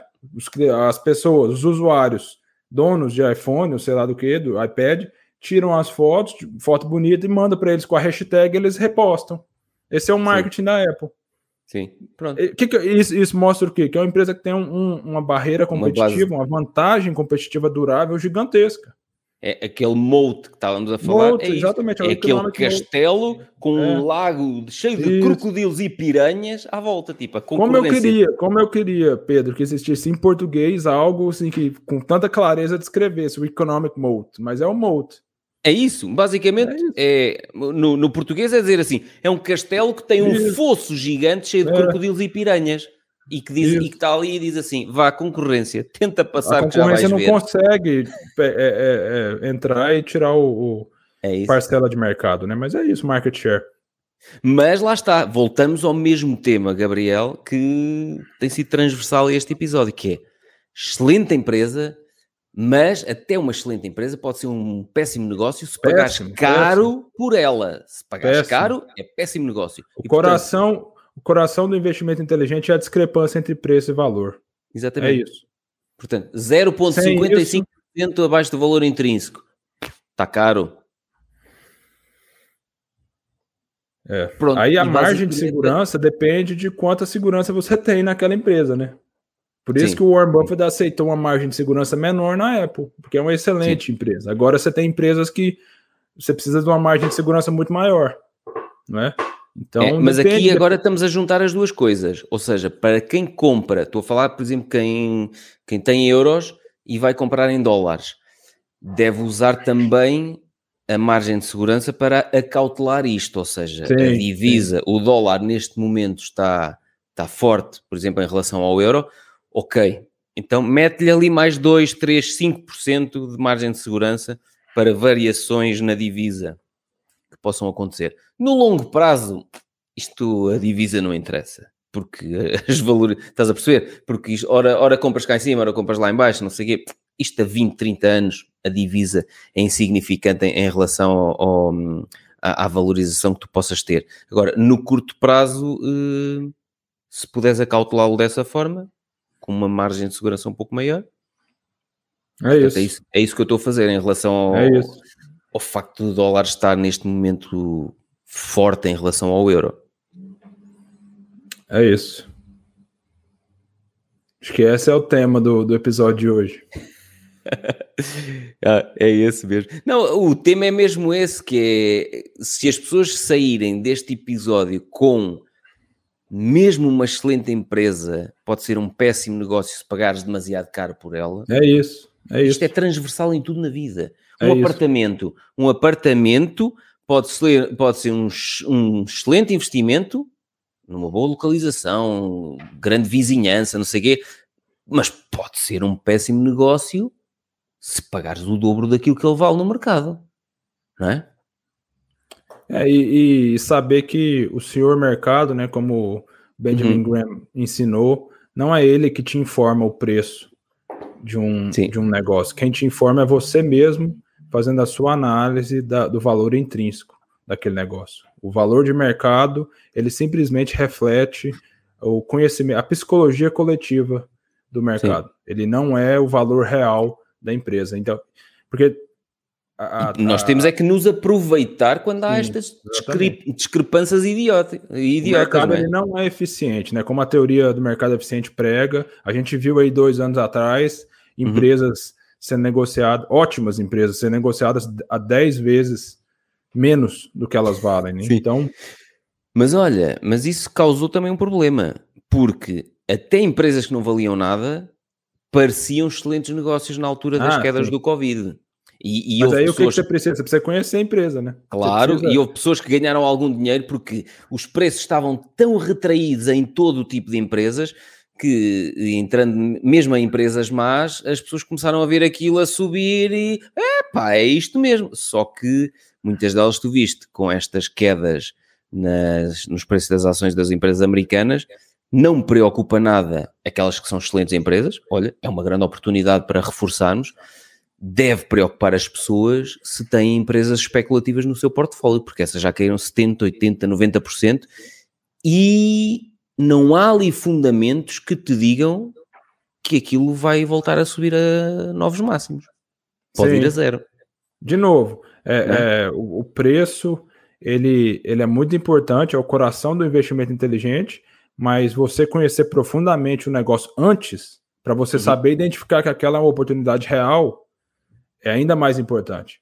O, uhum. o, começo de tudo é você conhecer aquele negócio, fazer parte do seu círculo de competência, né? Porque senão você também vai ser iludido pelo preço. Você vai achar que é uma boa oportunidade, mas na verdade você está comprando é, é, nada por alguma Exato. coisa, né?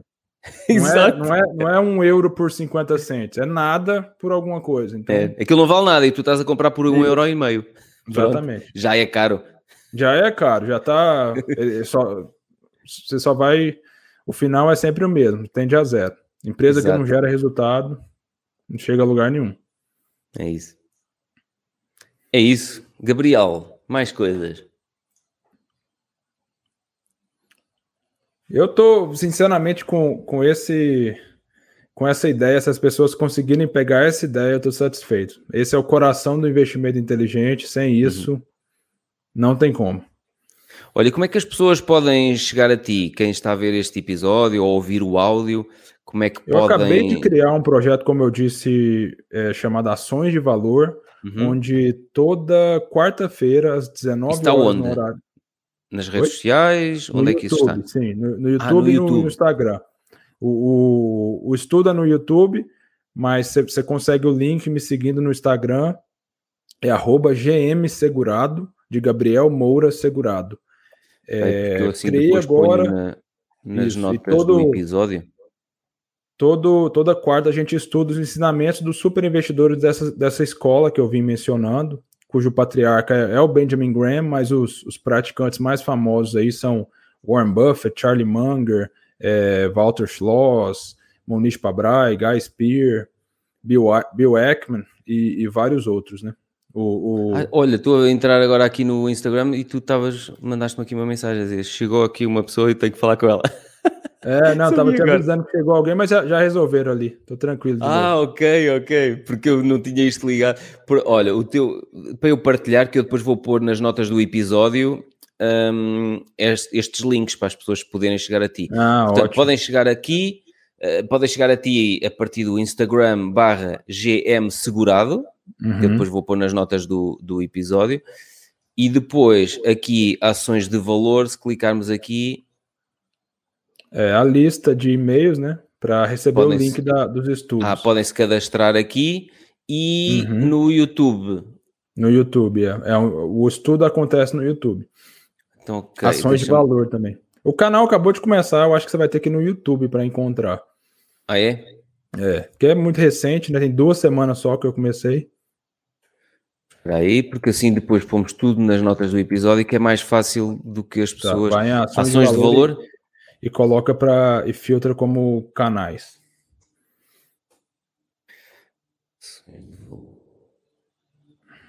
Coloca o filtro para canal, porque senão não vai aparecer, é muito recente. Tem canais maiores. É lá, lá em cima um pouquinho. Não. Não, não. É, acima dos anúncios, é porque você baixa, vai na, vai na barrazinha ah, direita. É.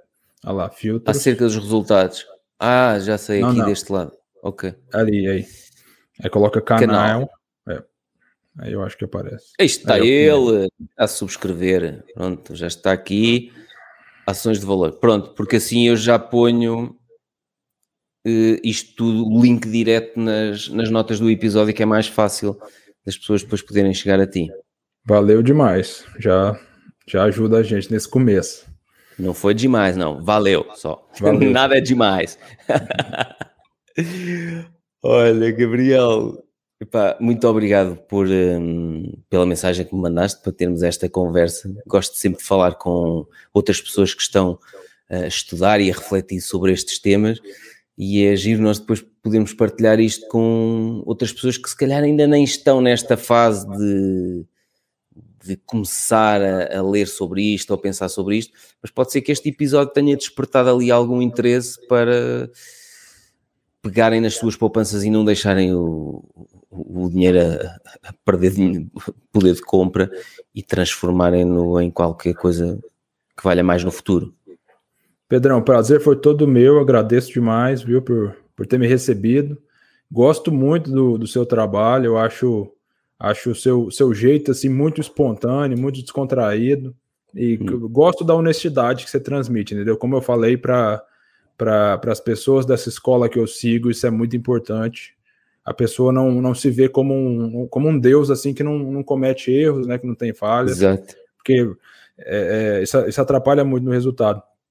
E eu te digo uma coisa para as pessoas que ainda não começaram, né? O, na minha opinião, aprender sobre as suas. Como lidar com as suas finanças, como investir é inerente à vida humana.